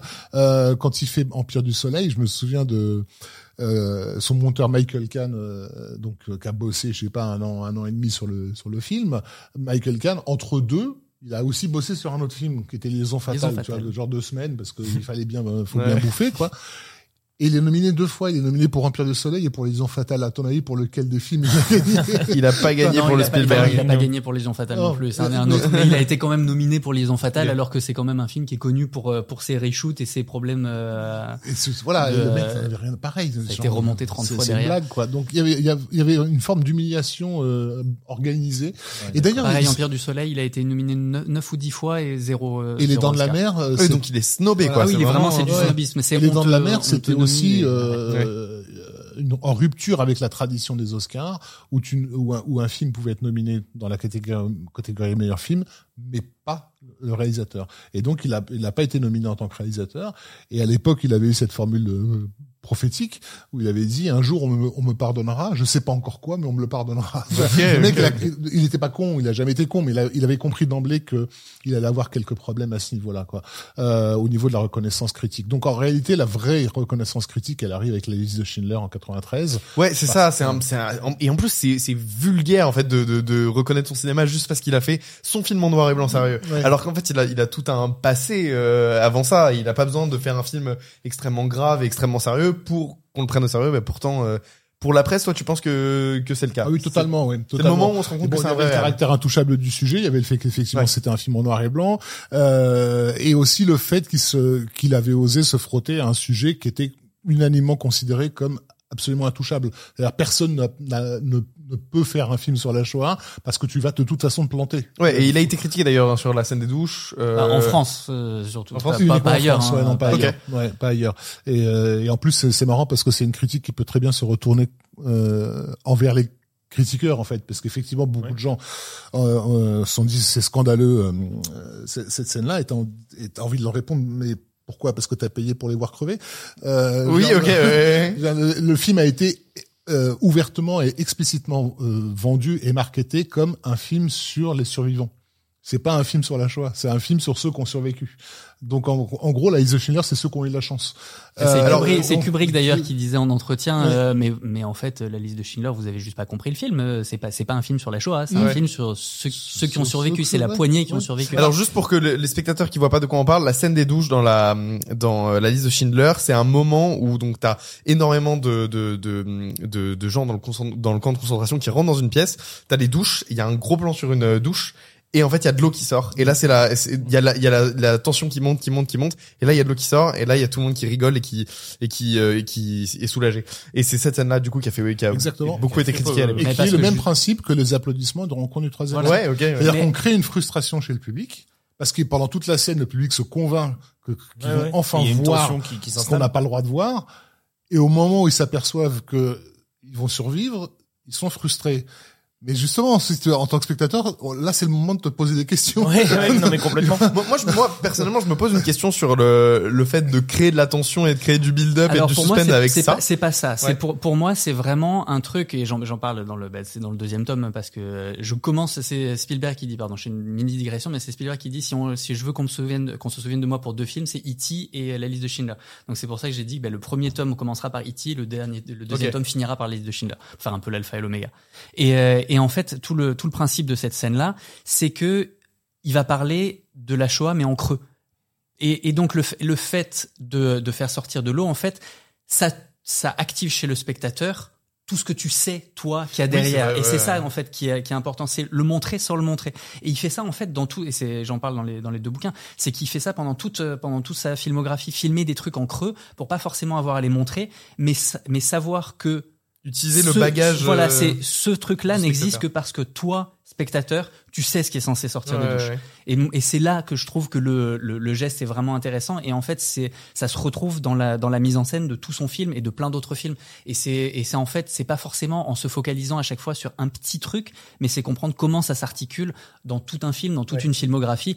Et alors que les gens se focalisent dessus, mettent des œillères en disant oh mais ça, ce truc là, c'est comme dans les c'est comme dans les Dents de la Mer. euh, regardez, ça ouvre par un par un plan subjectif. Oui, mais en fait le plan subjectif, il va être récupéré après. À quel moment en fait C'est pour ça dans les c'est pour ça que c'est marrant de comparer les avec les Dents de la Mer. C'est parce que de dans les Dents de la Mer précisément, t'as quelques passages qui vont être en plan subjectif et euh, où tu vas avoir des, euh, des, des gens dans l'eau qui vont regarder la caméra, alors que pile ce moment-là, ben, c'est le moment où c'est un faux aileron. Et en fait, euh, il va inverser ton plan subjectif. Il commence par un plan subjectif du requin, et en fait, au fur et à mesure, il va déconstruire ça dans tout le truc. Et en fait, Spielberg, il fait toujours ça. C'est par rapport à ce que il t'a instauré dans la mise en scène. Ben, à un moment, il va le changer, il va le twister pour que, pour te faire remettre en question, toi, spectateur, ta place par rapport à ce que tu regardes. Et tout ça, évidemment, c'est pas forcément intentionnel, construit, mais c'est un truc qui va donner une réponse émotionnelle. ouais, ouais. Et, euh, et donc dans la liste de Schindler, c'est vraiment ça. C'est tu sais exactement ce qui va se passer, et c'est parce que ça se passe pas que ça va te faire réagir en tant que en tant que spectateur. Ok, non mais c'est c'est c'est vraiment très intéressant. Et donc euh, comme comme tu dis, euh, ce qui est intéressant avec cette scène, ce qui est important, c'est de pas la voir dans son dans de- enfin comme euh, toute seule quoi, et c'est de la de la réfléchir avec tout le reste du film et toute la construction réfléchir pas- avec tout le et reste du film et avec tes réactions émotionnelles aussi, parce que encore une fois, le cinéma de Spielberg, là, ce que fait euh, Victor dans ce bouquin, et c'est ce qu'on devrait faire euh, tant que critique tout le temps, euh, c'est du rétro-engineering. C'est-à-dire, en fait, tu regardes les films, tu ressens des choses, et après, tu te poses et tu te dis, mais pourquoi Ouais, j'ai ouais. ressenti ça? Comment je suis arrivé à ce point-là? Et en, et, et, et, en dé- décortiquant le film, tu, tu te dis, ah mais oui, mais c'est ça, c'est là. Il m'a mené par le bout du nez, effectivement. Euh, Il faut le dire, hein, Spielberg, c'est comme d'ailleurs les plus grands, c'est un manipulateur. C'est quelqu'un qui connaît très bien, qui comprend très bien l'humain, les émotions, euh, et qui euh, et qui sait par comment te mener à, à un point à un point euh, critique. Il y a des tas d'exemples dans le dans le livre où, euh, où tu démontres justement comment il a mis en place patiemment des choses qui à un moment donné vont lui permettre de retourner le truc. Il n'y en a pas beaucoup hein, des comme ça dans l'histoire du cinéma. Il y a Hitchcock, euh, Billy Wilder. Euh, pour moi, c'est les plus avant Spielberg, c'était les plus évidents de, de ces cinéastes. Bah, c'est guillemets. deux plus grandes euh, inspirations avec avec Ford qui est quand même Oui, assez mais différent, voilà, mais, mais, mais deux Ford, qui- justement, Ford Ouais. était, était pas manipulateur. Il était plus dans le classicisme absolu. Et, euh, Il y a quelqu'un qui nous dit un truc rigolo dans le chat, c'est euh, donc euh, Preacherman 2000 là sur Twitch, tu nous dis euh, que le pire pour les cinéphiles de l'époque, ça a été à la sortie de Jurassic Park. C'est soit t'étais un bon français et t'allais voir Germinal, soit Ouais, euh, le ouais. suppôt du capitalisme américain et t'allais voir Jurassic Park. Tout à fait, ouais. Bah, j'ai tout un passage dans la, dans la vidéo sur Jurassic Park justement où je où je fais ça parce que t'avais euh, et il y a, et il y a Spielberg justement ce qui est parce qu'il faut savoir que Spielberg a quand même avec la sortie de Jurassic Park instauré l'exception culturelle française. C'est euh, c'est Ah, c'est à ce film-là qui cause euh, de Jurassic ok, d'accord. Park Oui, oui, tout à que. Jacques Toubon a fait l'exception culturelle française. Et en fait, on retrouve les couvertures de Télérama avec Jurassic, avec le, le T-Rex, avec marqué "Faut-il avoir peur de d'Hollywood?" Et, euh, et en fait, c'est le succès de Jurassic Park par rapport à Germinal que les gens allaient plus voir Germinal en salle parce qu'ils allaient voir Jurassic Qui Park. est l'un des plus gros projets de l'histoire du cinéma français que, Ouais, c'était c'était que c'était Claude Berry a mis des années et des années à, à- enfin c'est Non, non, mais c'était un, un acte patriote et les, on, les, les, les classes emmenaient les élèves voir. Et euh, Germinal. ouais, Germinal, à- du à- coup. il demandait aux, aux infos et tout ça en disant allez voir Germinal, n'allez pas voir Jurassic Park. C'est Ok. vraiment ils haranguaient les spectateurs en disant ne faites pas ça. Et suite à ça, il y a eu euh, donc le, les, les accords du euh, du GATT. du CAT, merci, euh, qui ont créé l'exception culturelle française. Et juste après, il y a eu le Festival de Venise où Spielberg s'est retrouvé entre Jacques Toubon et, euh, et Jack Lang, qui étaient les deux qui avaient instauré ça. il était pris en sandwich. Et euh, il y a une interview Oh, de Spielberg qui dit ben j'avais- plus qu'un seul un, truc, un seul truc à faire, c'était sourire. Ok, ok, ok. Et donc, c'est quand même injuste parce que son cinéma, il est reconnu quand il fait euh, donc la liste de Schindler et à, et à partir de ce moment-là, la critique le, le considère comme un comme un vrai réal, un vrai auteur. Alors non, parce que juste après, il a, il Comme a pris cynique. 4 ans de... Comme, un, comme un cynique, parce ouais. qu'en fait, il y a eu, Parce il y a eu quoi Il y a eu six sur, euh, mois sur entre Jurassic Park et, et la liste de Schindler. Ouais. Et, euh, et pour la critique, il fallait du cynisme pour pouvoir enchaîner un blockbuster euh, comme Jurassic Park avec un film aussi c'est ça, c'est de l'ignorance Euh, parce que ouais. du coup, ils ont aucune idée de de de, de la Comment production de ces deux films et de et, comment et, passé. et aussi du fait que t'as beau t'appeler Spielberg, t'es pas t'es pas le- l'homme le plus puissant sur terre. Euh, réaliser un film en noir et blanc de trois heures produit par une major hollywoodienne, ben même quand tu t'appelles Spielberg, c'est compliqué. Et le deal avec Sid Sheinberg, c'était que euh, Sheinberg, enfin il y avait deux deals, mais le, le deal c'était nous on a besoin d'un blockbuster, donc tu vas nous faire ce, ce film avec les dinosaures. Et aussi, et c'est là où il l'a convaincu, il lui a dit une fois que tu auras fait ton film euh, euh, la, la liste de Schindler, tu pourras plus revenir à, à Jurassic Park.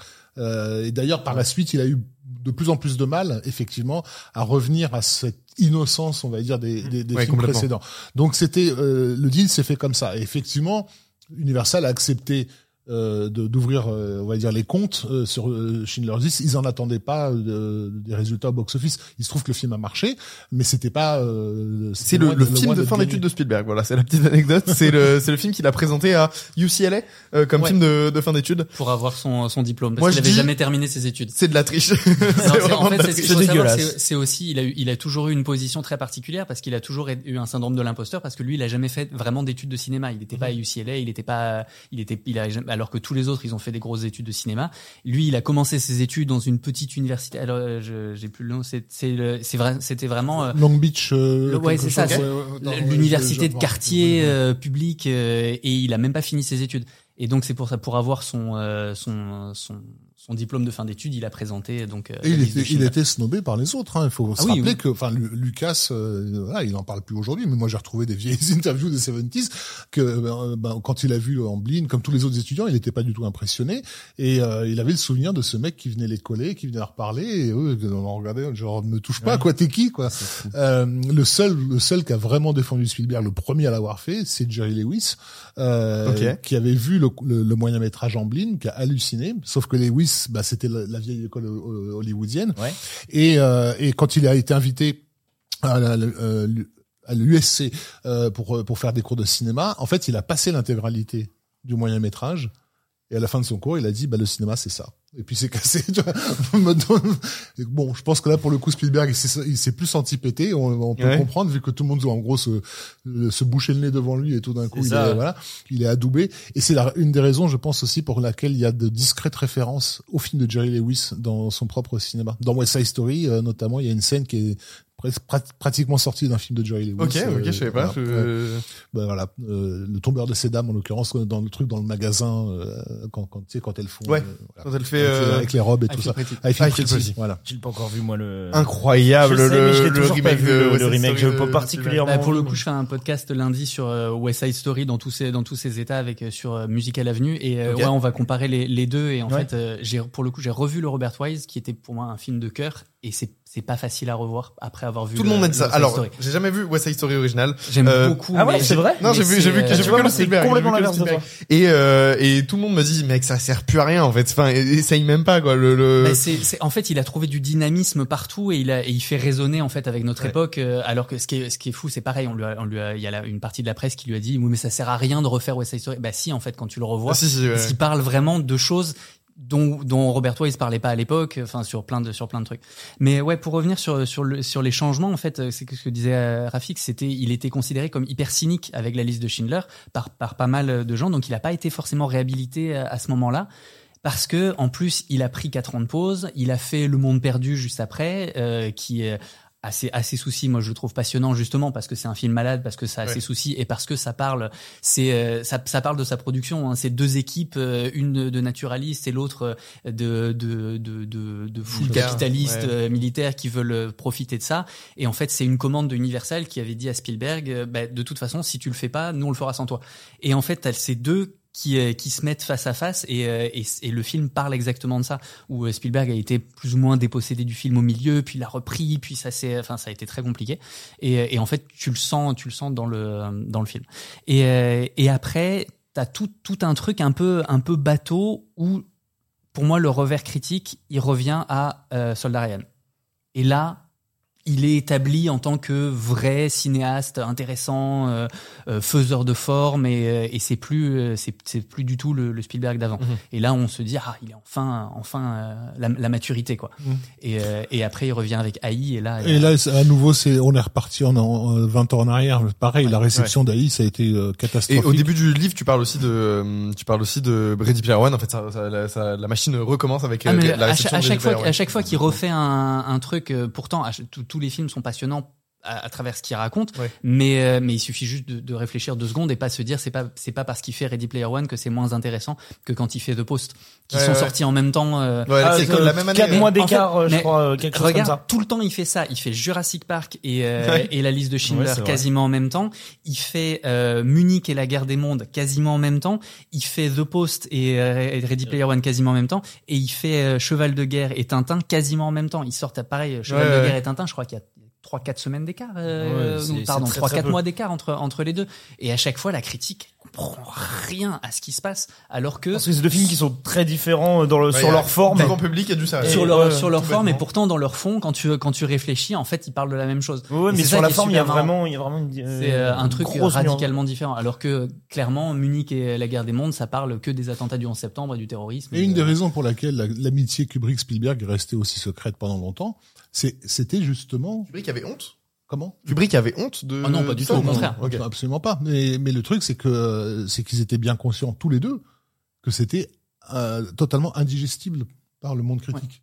Euh, que, que, que les mecs puissent se- se- s'estimer autant l'un l'autre et bosser littéralement ensemble, parce que ils avaient carrément une ligne de fax privée euh, pour Ok. s'envoyer dans euh, la chambre de dans la Spielberg. chambre de Spielberg. qui faisait du euh, Kubrick lui envoyait des fax à 3-4 heures du matin avec des euh, avec des Il storyboards de AI. tous les documents de Ah, Napoléon. tout- tous les tous les storyboards et au bout d'un moment il y a Kate Capshaw qui a fait non mais sors-moi ce fax de la, de la chambre il en pouvait plus. Mais, mais c'était, voilà, euh, moi, je me souviens, voilà, si dans les années 80, on avait été au courant de ça, ce- ce- le, le cerveau de la critique Ouais. Parce que Kubrick n'était pas un, un- un cinéaste aimé par la critique, mais il était respecté. C'est-à-dire, il est respecté comme un chef mafieux, fait, tu vois, il respectait. Et ils en avaient tous peur. Le Euh, ouais. non, mais c'était le, le modèle du cérébral euh, Ouais, absolu. Donc, il y avait un côté, oh là là, on n'y touche pas. Mais en même temps, tu sentais que, en réalité, ils, ils aimaient pas trop le, Ouais, voilà, ils ça, avaient du mal, ça- ouais. ça se sent dans leur papier euh, de, de l'époque. Euh, et, mais, mais il était tout là-haut dans la tour d'ivoire. Spielberg, il était dans les égouts, quoi.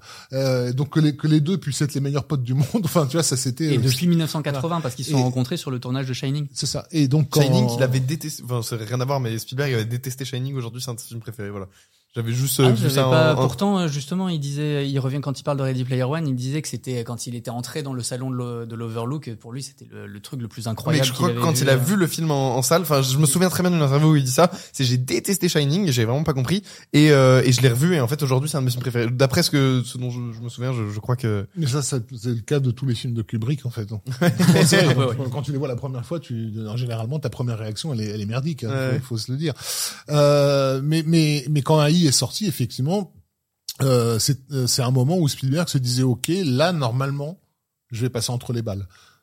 Euh, il a été adoubé par la famille de Kubrick. Pendant des années, il a vu le projet développé. Kubrick lui avait même dit texto, c'est toi qui devrais le faire plus que moi. Enfin bon, euh, donc le mec, il arrive et il leur livre le projet inachevé de Kubrick et il se fait rentrer dans la gueule comme s'il avait fait euh, basiquement euh, contre, contre, euh, les robots quoi si tu veux et euh, mais c'est ça enfin les, les critiques de, de, de AI sont désespérantes de nullité euh, sans parler bon de tous ceux qui ont littéralement pas compris le film euh, voilà ils commençaient à parler d'Alien et tout ça un film qui, s'appelle Intelligence artificielle Ouais. quand même euh, mais la fin du film, ouais, que beaucoup de gens ont pas compris, euh, Voilà. les entités qui arrivent à la toute fin. Moi, j'en ai discuté euh, euh, avec Christiane Kubrick et surtout avec la, la productrice euh, euh, Bonnie Curtis.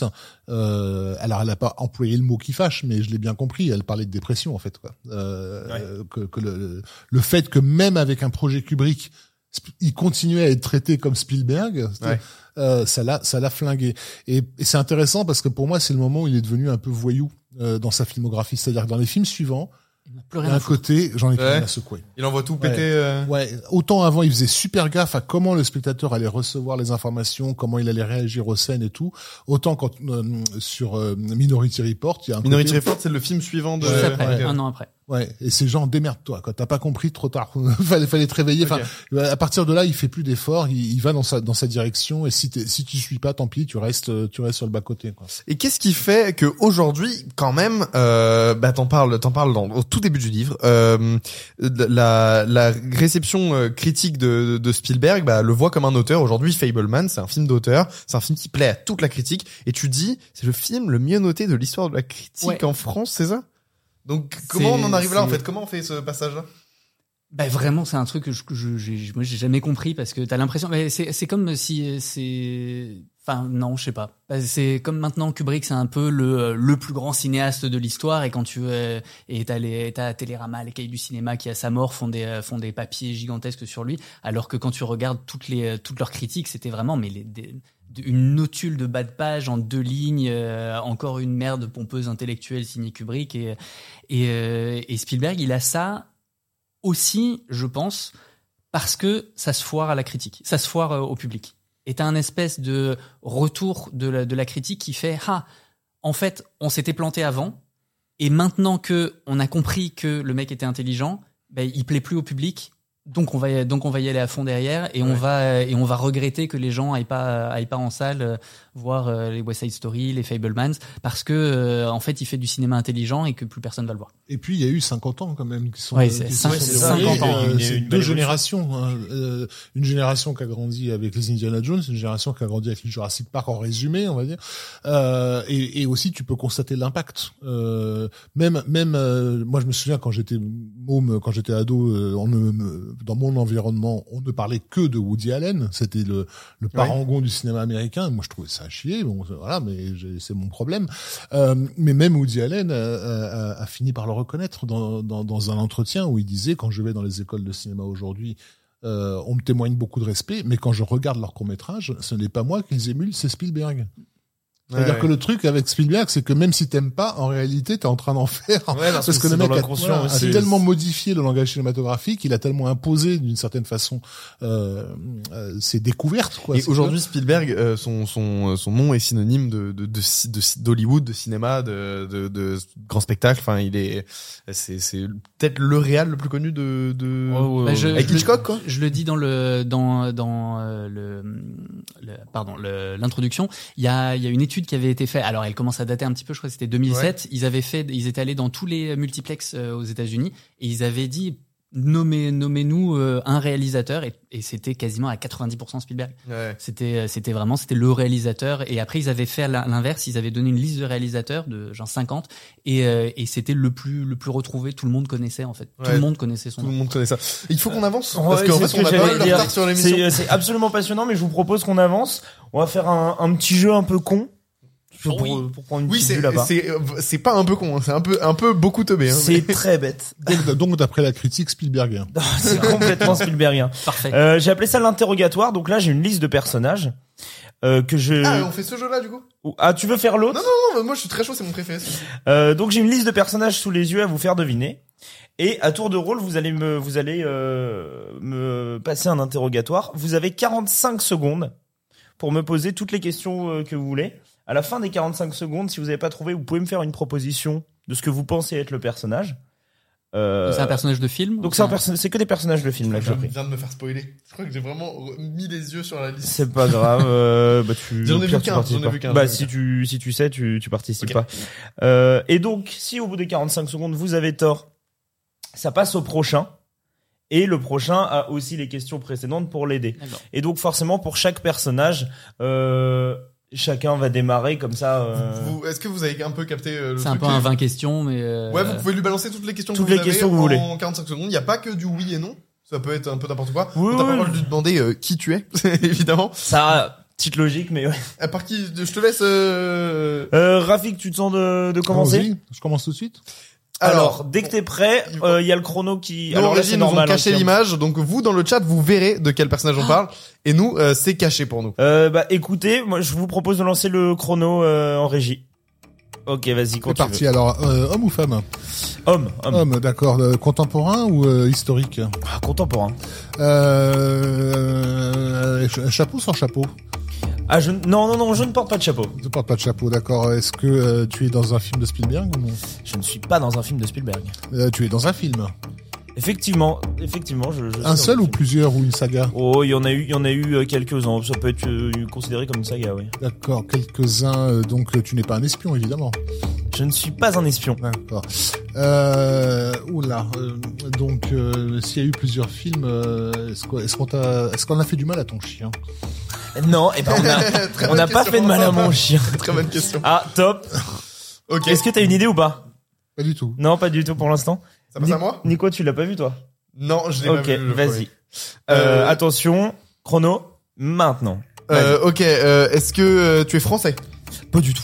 Est-ce que tu es américain Euh, ouais. Ok, d'accord. Euh, donc t'as dit que t'es com- contemporain Ouais. Tu tu as une femme J'ai pas de, j'ai pas de femme. Après, il y a, il y a quelqu'un que j'essaye de fréquenter depuis quelques temps, mais. T'as euh, quel âge? Oh, je dois avoir 20. Euh... J'arrive sur la fin de ma vingtaine. Ok. Euh, c'est quoi ton métier? C'est un métier de bureau euh, de merde. hein. Euh, Je sais même pas trop ce que je fais. Euh, Donc euh, t'es Monsieur Indestructible? Non, pas du tout. Euh, euh, tu, tu, tu, tu, tu, tu, tu chantes? Non, peut-être que je devrais le faire, mais non, non, je ne chante pas. Tu, tu, tu utilises des flingues? J'utilise, ah oui, ça, j'utilise du flingue. Ok, ok, bah, j'ai pas trop. Ah, pas. T'as pas d'idée? Non, j'ai pas d'idée du tout. Je n'ai, euh, je suis complètement paumé. Victor, ça passe à toi. Attention, le chrono en régie. Nickel, vas-y. Est-ce que t'es dans un univers fantastique? Ouais, pas fantastique, Pas mais fantastique, mais c'est pas tout à fait. C'est. euh, Est-ce que t'es dans le futur? Ouais, ouais, ouais. T'es dans le futur, un futur proche ou un futur lointain? En futur, euh, en futur euh, assez lointain. Est-ce que t'es sur Terre? Ouais, bien sûr. D'accord, donc t'es sur Terre dans un futur assez lointain. Pas trop lointain non plus, mais oui. Euh, Est-ce que t'es Néo Ouais. Ça? Oui, c'est complètement. Ok, bien ouais, bravo, bravo. C'est le bureau qui m'a vendu. euh, C'est le bureau, toi, Ouais. Ah, tu l'as eu à bureau? Ouais. Euh, Moi, j'ai- je suis parti sur Monsieur Indestructible, mais.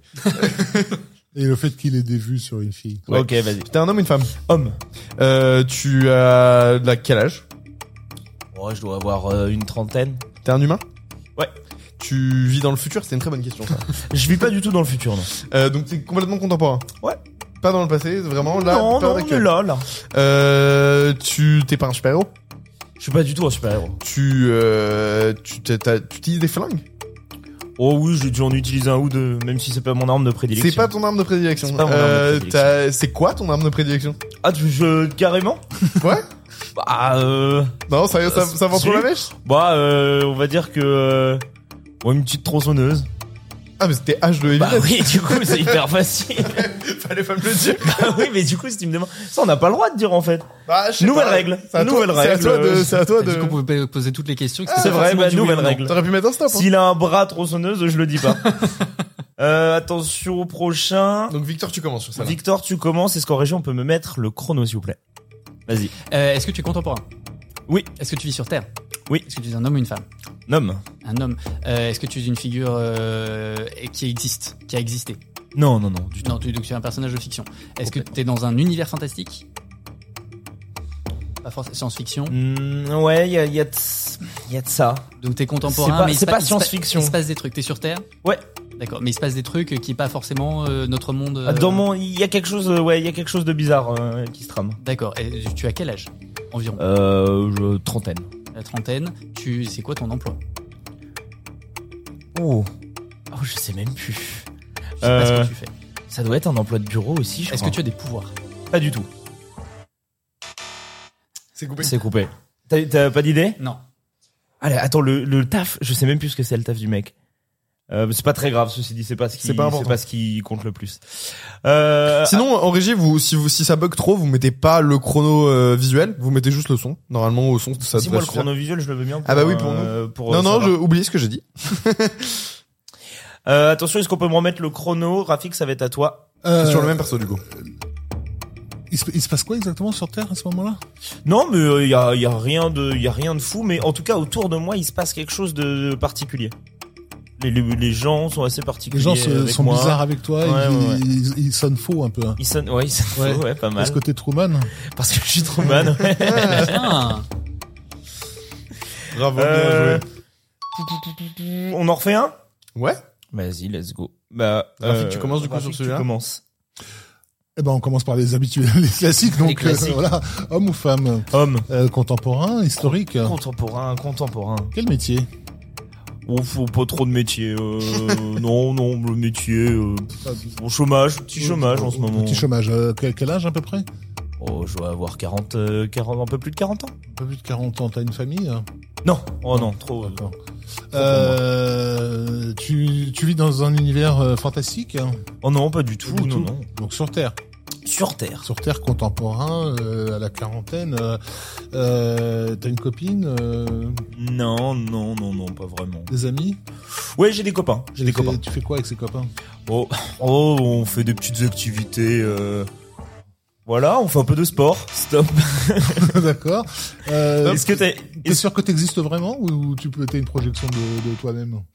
Euh, non, non, j'existe. euh, D'accord, donc t'es pas Tyler Durden. en Non, je suis pas hein. Tyler Durden. Ok. Euh, Euh, bah du coup, top. Nico, ça va être à toi quand. euh, J'en ai tellement aucune idée, attends. J'ai cru, j'ai cru que t'allais avoir un truc. Tu, ok. Tu vis dans un, c'est à moi? Ok. Tu vis dans un environnement plutôt urbain ou rural? Euh, urbain, urbain. Donc dans la ville, quoi. Ouais. Américaine. Ouais. Euh, tu voyages ou tu restes vraiment là où t'es? Pas trop, non. Je suis pas, je suis pas euh, vraiment dans le voyage. T'es plutôt un homme de parole ou d'action? Oh là, la parole, hein. La parole. Bah, C'est après, je suis contraint à faire de l'action, mais. Euh... T'es Forrest Gump? Non, pas du tout. euh, Tu... Tu... Tu... T'es en live action? T'es vraiment dans un monde en trois dimensions? Ah oui, oui, complètement. C'est du live. euh, Euh, le film dans lequel je suis. Tu... T'es dans un seul film? Ouais. Euh, et euh, est-ce que le film qui s'inspire de ta vie euh, porte ton nom Top. Non. Non? Ok, bah j'ai aucune idée. Bon, le- Euh, Est-ce que le chrono on est bon? Euh, est-ce que t'es, est-ce que t'es une bande de potes, vous êtes tout le temps ensemble? On est souvent ensemble. D'accord. Est-ce que vous faites des casses? Ah, ouais, il y, a- il y a eu. Bah oui, oui, oui. on a- C'est pas, c'est pas notre activité principale. D'accord. mais, Est-ce que vous êtes très musclé? Non, oh non, on est des. euh, à Point Break Non, je pensais à euh, No Pain No Gain. Ok. Euh, Non, mais non, il y a, il y a pas de casse. Il y a une histoire de, il y a une histoire de thune à un moment, mais il y a pas de casse. êtes dans un casino Non, on n'est pas dans un casino. Euh, C'est trop dur. C'est Chaud. trop dur. Non, mais je suis un. Allez, je vais vous donner un indice. Je suis un peu un. Je, euh, je vois, je suis en dilettante euh, tout le temps, quoi. Je suis un peu mou du genou. Ah, mais c'est bon, je l'ai. Ok. Top. T'as pas d'idée? Oui, c'est bon. Tu l'as pas? Non. Vas-y, Rafik. Est-ce que te- tu t'es retrouvé entre les pattes d'une euh, d'une artiste plasticienne Ah, c'est terrible ça. C'est ça, c'est tellement moi. Oui. Ah oui, oui, c'est complètement moi. Donc tu, es- tu, es les Bobsleigh alors. Oui, oui, oui. Je suis le dude. Le dude de Big Le Lebowski. dude. Tu voulais en refaire un ou on, Euh, on enchaîne Je sais pas si on a le temps. C'est comme vous voulez. Je crois que Vous le, avez- le prochain, c'est celui que je me suis fait spoiler, je crois. Ouais, bah tu peux ne pas jouer. Euh, c'est Ok. le prochain, tu t'es fait spoiler. Vous voulez en faire un dernier? Allons-y. Je suis pas très bon. euh, Bah du coup, tu, tu l'as vu? T'es sûr? Je sais pas si c'est lui, mais je préfère pas parce que ça, ça va être dans Vas-y. cela que. Bah, du coup, Victor, tu commences euh, quand tu veux. Ok, ben euh, redonne-nous tous les euh, tous les trucs originaux, euh, homme ou femme, euh, réel, imaginaire. euh. Est-ce que est-ce que est-ce que le monde autour de toi est déjà bon Commençons. Est-ce que tu es un homme? Oui, je suis un homme. Encore? Ouais, mais oui, j'ai- j'avoue. euh, là, il y a une Euh, liste. Est-ce que est-ce que tu vis sur Terre? Je vis sur Terre. Est-ce que tu vis maintenant? Non, non, non, non. C'était. une- D'accord. Est-ce une que tu meurs dans ton film? Oui. Ah. Est-ce que tu meurs rapidement? Non, Non, t'es le protagoniste. Ouais. T'as quel âge environ? Ça commence à faire une trotte. c'est c'est euh, ça commence à faire une trotte que je suis là. Highlander. Non, je peux pas te donner Tu vis, l'âge. tu vis aux États-Unis? Non. Tu vis en Angleterre? Oh, je passe par l'Angleterre un moment, mais je vis pas là-bas. De- Où est-ce que tu vis? Euh, Tu non. peux pas dire. euh, Tu vis en Europe? Ouais. En France? Non, En Espagne non. En Allemagne Et ce serait très drôle qu'il Ça soit va vraiment être difficile qu'ils te disent Non, le pays. je Je Ah, pense d'accord. que ça va vraiment Euh. te spoiler de ouf. Euh, D'accord, donc tu es européen. Tu, donc, le, le, le film est, euh, est un film européen aussi ou alors c'est un film américain Hmm, ah bon, il y a eu, il y a eu beaucoup de, il y a eu beaucoup de films. hein. Il y a eu beaucoup de fois de films euh, sur Ah moi. d'accord, est-ce que tu de- t'es t'es un monstre ou pas? Mais euh, T'es Godzilla? Non. non. Ah, top. Alors, Rafik, à mon avis, tu, ça va aller. euh, Non, avec les infos que t'as, ça te Bah, pas euh, euh, non, c'est- t'es un homme. On a confirmé que t'étais un homme. on, donc, est- euh, on a confirmé que j'étais un t'es homme. t'es brun ou blond Cheveux longs, cheveux courts Euh, brun et puis après les coupes c'est un peu comme j'ai envie. Hein. Je peux Bah, changer assez facilement de coupe de cheveux. Il y en a eu- plein. Il y a eu plusieurs films. Ah il y en a eu une, ouais, une trotte quand même. euh, Il y a eu un paquet de films. Euh, t'es pas un espion? Ah non du tout, Oh. du tout. Non non j'agis, euh, j'agis pour moi. Euh, D'accord, mais là, moi, moi, moi, moi, moi, moi, je l'ai pas en fait. hein. Euh... Donc, ch- ah, ok, donc je bloque. Euh... Ah, bah, j'ai- je vois que Victor, il, j'ai un est- il est sur certain les âge. starting blocks. J'ai un certain âge. Je suis européen. Euh, Plein j'ai- de films. j'ai fait un tour euh, du côté de, de l'Angleterre. Bateau En bateau. Bateau. c'est bon tu l'as. non t'as zéro idée? Zéro idée. Victor? Ouais. C'est Dracula. Ouais, c'est que- exactement lui que je me suis fait spoiler. Donc, Ah, euh, oui, ah oui, c'est pour le pays, c'était oui, évidemment. C'était Dracula. Euh, on refera un jeu tout à l'heure, mais pour l'instant, euh, messieurs, on va parler de l'actu cinéma. Hop, donc c'est plus ça. Oh, tu peux le laisser à côté de toi si tu veux pour. euh, En régie, vous pouvez nous enlever le cache. En vrai, euh, c'est. Ah oui, c'est mieux. Faut, faut tout capter bon sans que- le cache. Donc on va parler de l'actu ciné, de ce qui est sorti cette semaine. Euh, on va commencer par Cobweb, où ça tourne à Séoul. Ah, quel type de merde. Dans la toile. dans la toile. Film de Kim Ji-woon. Alors, réalisateur que moi j'aime énormément. Réalisateur de J'ai rencontré le diable, Le bon, la brute et le cinglé, euh, Better Sweet Life, Deux euh, sœurs. Deux sœurs. Euh, de quoi ça parle ce film Euh, Le pitch, c'est on se retrouve en 1970 à Séoul et on suit Kim, qui est un réalisateur Oula. qui est pas hyper estimé euh, par ses confrères, euh, et il souhaite refaire la fin de son film. Et pour ça, il va devoir surmonter le chaos ambiant, les caprices d'acteurs, les avis des producteurs, échapper aux autorités de censure. Enfin bon, tout ça pour essayer de réaliser ce qu'il considère comme son plus grand film. Le film, il a été euh, présenté hors compétition au Festival de Cannes. Il a, euh, il dure euh, 2h15 à peu près. 2h15 de trop. Ouais, on va, on va Ça y, revenir. commence. on va y revenir. Euh, mais je suis pas aussi peut-être un peu. Et on retrouve alors le nom euh, Song de Kang-ho. l'acteur principal, c'est Song Kang-ho, exactement, que vous avez vu, qui est l'acteur fétiche aussi de. Bong Ouais, Joon-ho. vraiment. Bah, c'est l'acteur fétiche de Bong Joon-ho. C'est Memories of Murder, The Host, Snowpiercer, Parasite, et, euh, et j'en passe. Euh, Qu'est-ce que vous en avez euh, pensé Donc, Toi, euh, graphique, tu l'as pas vu. je- Non, je l'ai pas vu. Et t'a- t'aimes bien le cinéma de Kim Ji-woon ou pas ou tu... Euh, je- j'ai le diable, j'aime bien. Ok, euh, ouais. mais, euh, J'ai Moi rencontré aussi, le diable, que j'ai vu. qui est génial, qui est absolument C'est incroyable, c'est, c'est, c'est glaçant. Toi, toi, t'es plutôt fan euh, du coup de son Moi, cinéma. j'adore Kim Ji-woon. C'est pour ça que je l'attendais vraiment au tournant, surtout que j'avais eu des euh, mauvais échos de, de Cannes Ouais. euh, sur le sur le film. Et euh, ayant eu des mauvais échos, euh, j'ai pas passé un, j'ai passé un, un moment un peu long avec des fulgurances. Et euh, donc c'est pour ça que je pense que j'ai beaucoup plus apprécié que toi. Bah, en Toi- même temps, j'ai vraiment l'impression qu'on a le même avis. euh, On, a, on, plutôt le même avis. Moi, je trouve que j'ai passé un moment long avec des fulgurances. Je dirais exactement la même chose que toi. Mais... Ouais, avec des trucs, euh, des trucs vraiment sympas. Enfin, le toute la fin, moi, je, je Ah trouve ouais. ça génial. Euh, tout ce qui se passe à la fin. Mais euh, t'as un peu le côté La La Land où euh, t'as un début vraiment cool, une fin vraiment cool, et au, et au milieu, euh, Il faut remplir. ça rame quoi.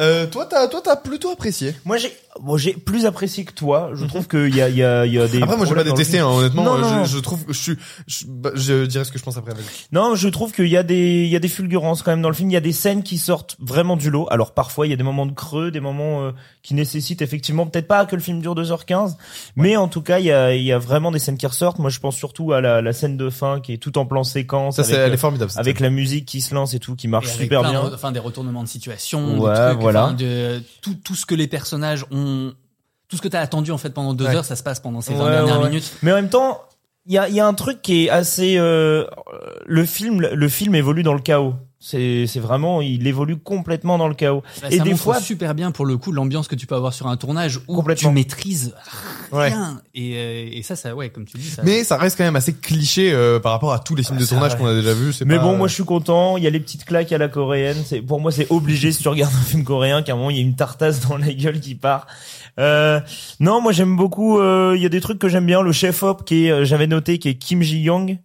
Euh, qui avait bossé, qui avait bossé avec euh, avec lui sur euh, Better Sweet Life et Last Last End que j'ai pas vu euh, avec euh, Schwarzy. euh. Et après, il y a, il y, a un- il y a un vrai amour du cinéma dans la photo et dans l'image, notamment tout- toute la recréation en fait de, de, de, de films de, de cette époque-là, qui je trouve, euh, bah, enfin c'est, euh, il a vraiment envie de s'attarder là-dessus. Quand tu regardes le film, tu sens que les scènes elles durent longtemps et qu'il a vraiment envie de les filmer ces scènes-là. Bah, ce qui est cool, c'est qu'en fait, c'est aussi, il parle d'un cinéma coréen qu'on a complètement oublié Oui, parce ouais, qu'on ouais. connaît le cinéma des euh, coréens un peu des années 60 avec euh, à chaque fois je l'appelle Bridesmaid mais c'est pas ça mais enfin le- les, les, les films les films de cette époque on connaît un petit peu. Et après il y a un espèce de gros vide à cause de la censure. Donc justement ils en parlent beaucoup dans le film de cette espèce d'unité de censure où il faut faire croire que euh, tous les films sont anticommunistes qu'on tape ça. sur des cocos. Il y a une scène euh, vraiment Ils en parlent d'ailleurs. Ils en ouais, parlent dans le où, film. euh, où à un moment ils essayent de briber le chef de la censure en expliquant ce que ce qu'est le film.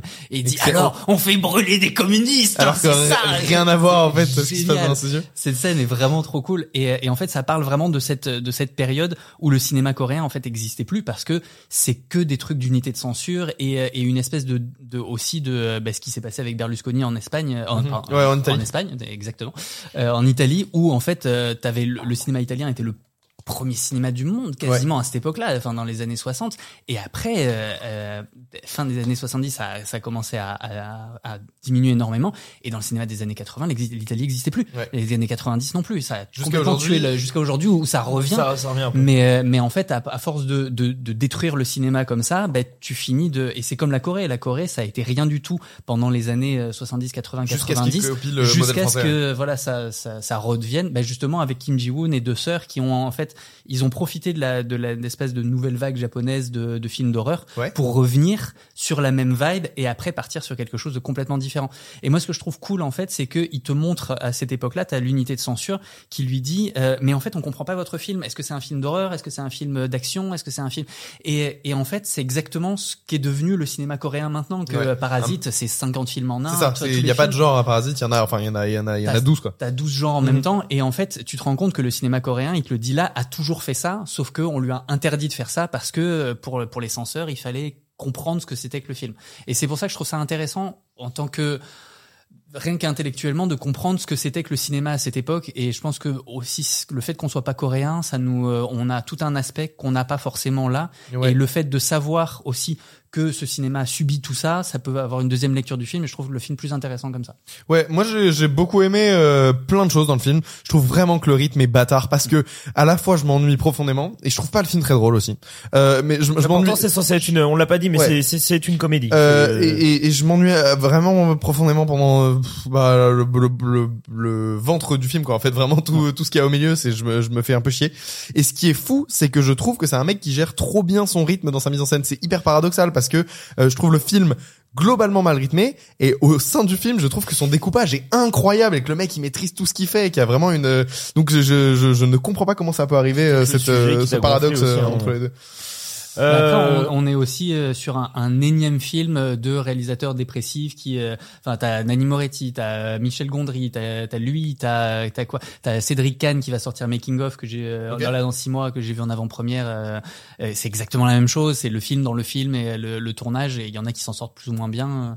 Enfin, moi j'ai adoré le Gondry par exemple. euh, moi je l'ai loupé j'ai complètement loupé et pour le coup, ça marche super bien en comédie. C'était t'es mort de rire du début à la fin, alors que Ouais. c'est c'est cringe ce qu'il te raconte Ouais. et ça ça marche ça marche bien. Bah enfin revenons repassons à l'actualité, on n'est pas là Non mais il faut qu'on il faut qu'on avance malheureusement c'est triste de parler aussi rapidement des films mais euh, il faut qu'on passe non, on parle de notre deuxième Est-ce que, vous, est-ce que vous conseillez peut-être juste de voir le film ou pas Moi, je, moi, je conseille de guetter. euh, il va, je pense, sortir en France tôt ou tard. Ouais. Un autre film coréen qui s'appelle Concrete Utopia, euh, que j'ai que j'ai vu euh, au Festival de Strasbourg et euh, qui raconte euh, un énorme séisme qui détruit euh, tout euh, Séoul, euh, avec quelques images à la Roland Emmerich d'ailleurs euh, assez chouettes. Ok. Et euh, et il y a en gros un HLM pourri euh, au sommet de, de, de, de la colline qui est resté debout. Et c'est le seul truc qui est encore debout.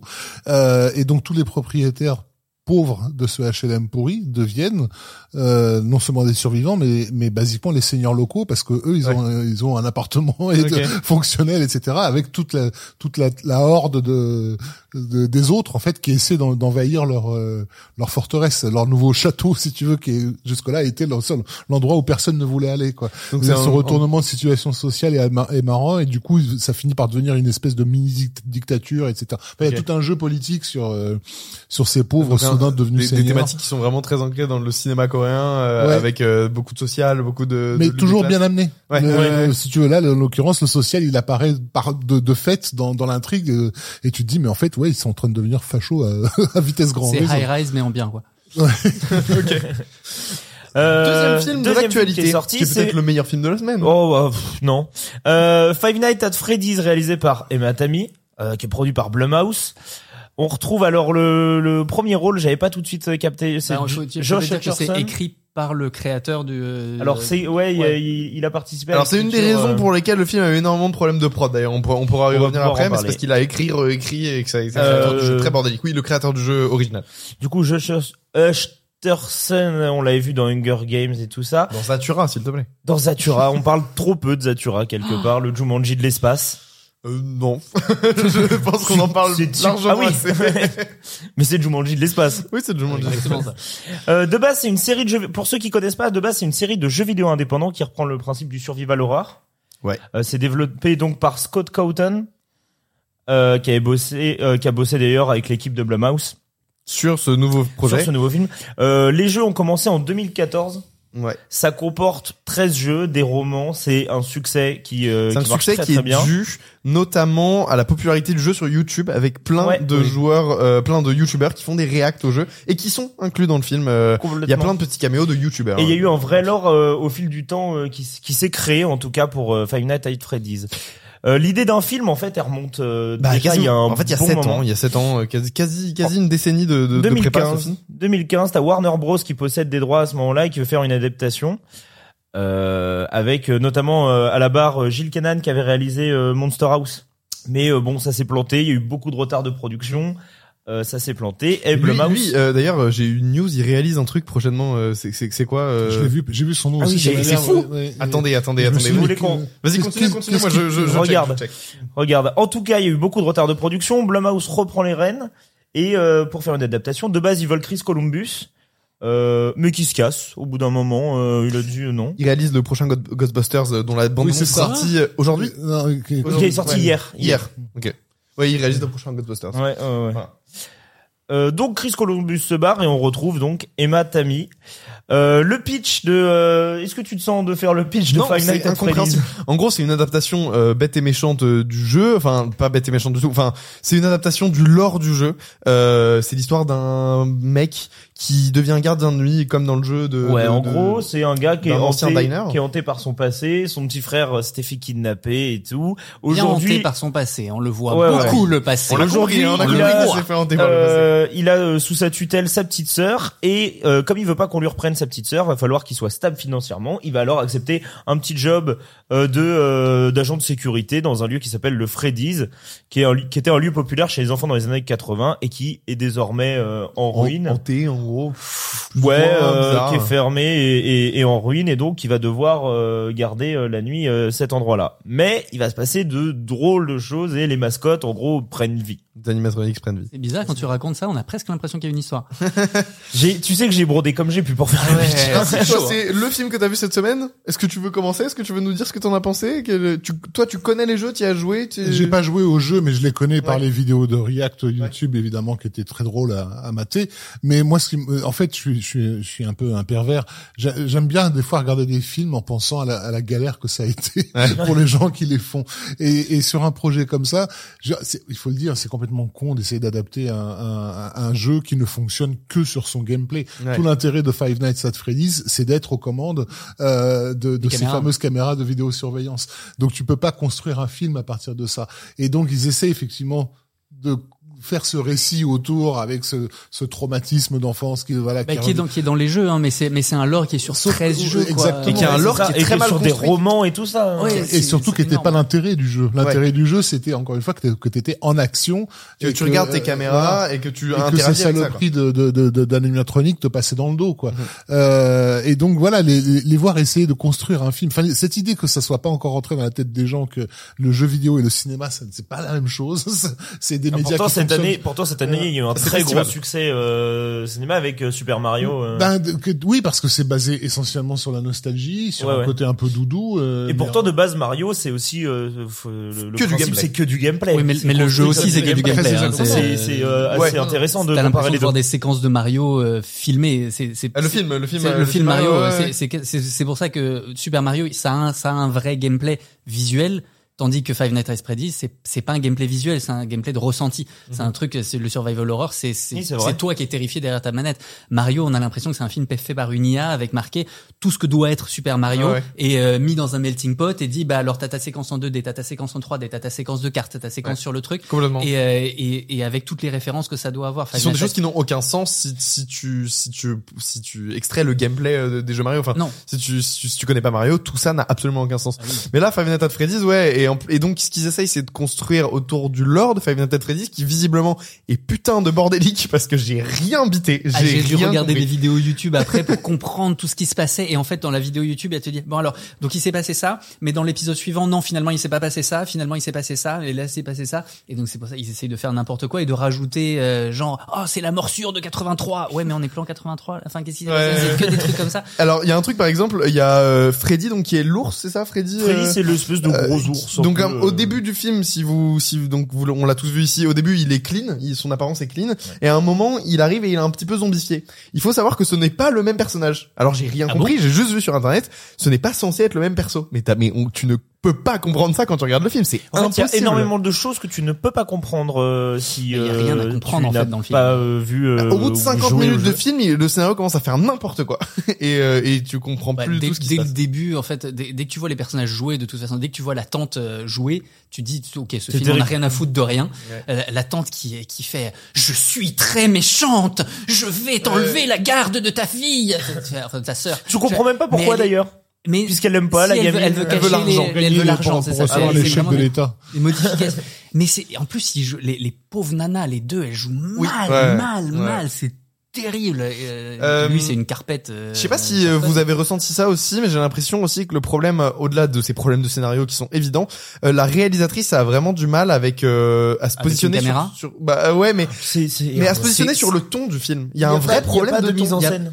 Bah, Pour- euh, c'est déjà, il n'y a pas de mise en scène, c'est que des- c'est que plan d'ensemble, champ contre champ, plan d'ensemble, champ contre champ. Si à un moment elle se dit putain, il va falloir que de panneau. euh, c'est ça, t'as ça- t'as deux trucs ouais. où elle se dit putain, il va falloir que je fasse de la mise en scène. Donc à un moment, elle met sa caméra au-dessus du café comme ça. Ça n'a aucun sens, ça ne veut rien dire. Ça Et il y a un petit travelling compensé à un Et- moment pour faire comme Ouais, s'il se bon. passait euh, mais c'est quelque chose à vraiment en mode il va falloir faire quelque chose parce que fi- juste mettre la caméra comme ça comme ça euh, au bout d'un moment c'est pas possible et effectivement comme tu dis c'est euh, c'est est-ce que c'est une comédie? Est-ce que c'est un film d'horreur? Est-ce que c'est mais c'est surtout que c'est pas comme un film coréen où ils vont à fond dans le truc c'est que c'est jamais complètement une comédie donc tu ris jamais complètement c'est jamais complètement un film Parce qu'il d'horreur fallait que ce soit PG-13. parce qu'il fallait que ça soit mais même pour du PG-13 je suis désolé c'est nul Ouais. Il y a rien euh, d'effrayant. Il non, y a rien, il y a pas la seule goutte de sang que tu vois, c'est quand il se fait écorcher le bras par Ouais. euh, par le Il truc. y a une tache de sang sur une porte aussi à un moment. Ouais, c'est et euh, et c'est c'est c'est jamais rien du tout du tout jamais.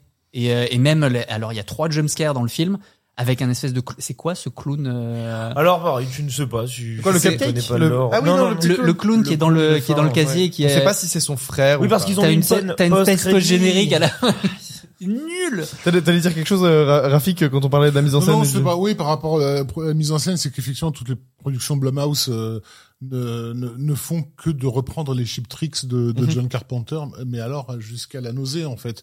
Euh, et je, je suis étonné qu'en 2023, on en soit en- encore là avec tout ce qu'on a pu connaître euh, comme évolution dans, dans le cinéma d'horreur, euh, de, de se dire mais vous avez pas descotché des années 80 les Mhm. mecs c'est effectivement c'est le côté je vais garder le plan jusqu'au moment où un des animatroniques a bougé un petit peu l'œil et c'est là où je vais cutter c'est- bon on connaît Ouais. par cœur ce, ce truc là alors je veux bien que des Ouais, gamins c'est que des gimmicks qui ont été poncés, vus et re-revus, Ouais. et ils continuent à les, à les mettre en se disant non mais ça va être cool. Et tu dis ben je m'attends à absolument tout ce que tu vas faire. Mhm. Et je, à aucun moment je suis euh, surpris, même pas forcément. Je cherchais pas à être agréablement surpris, je cherchais à être surpris par quelque chose.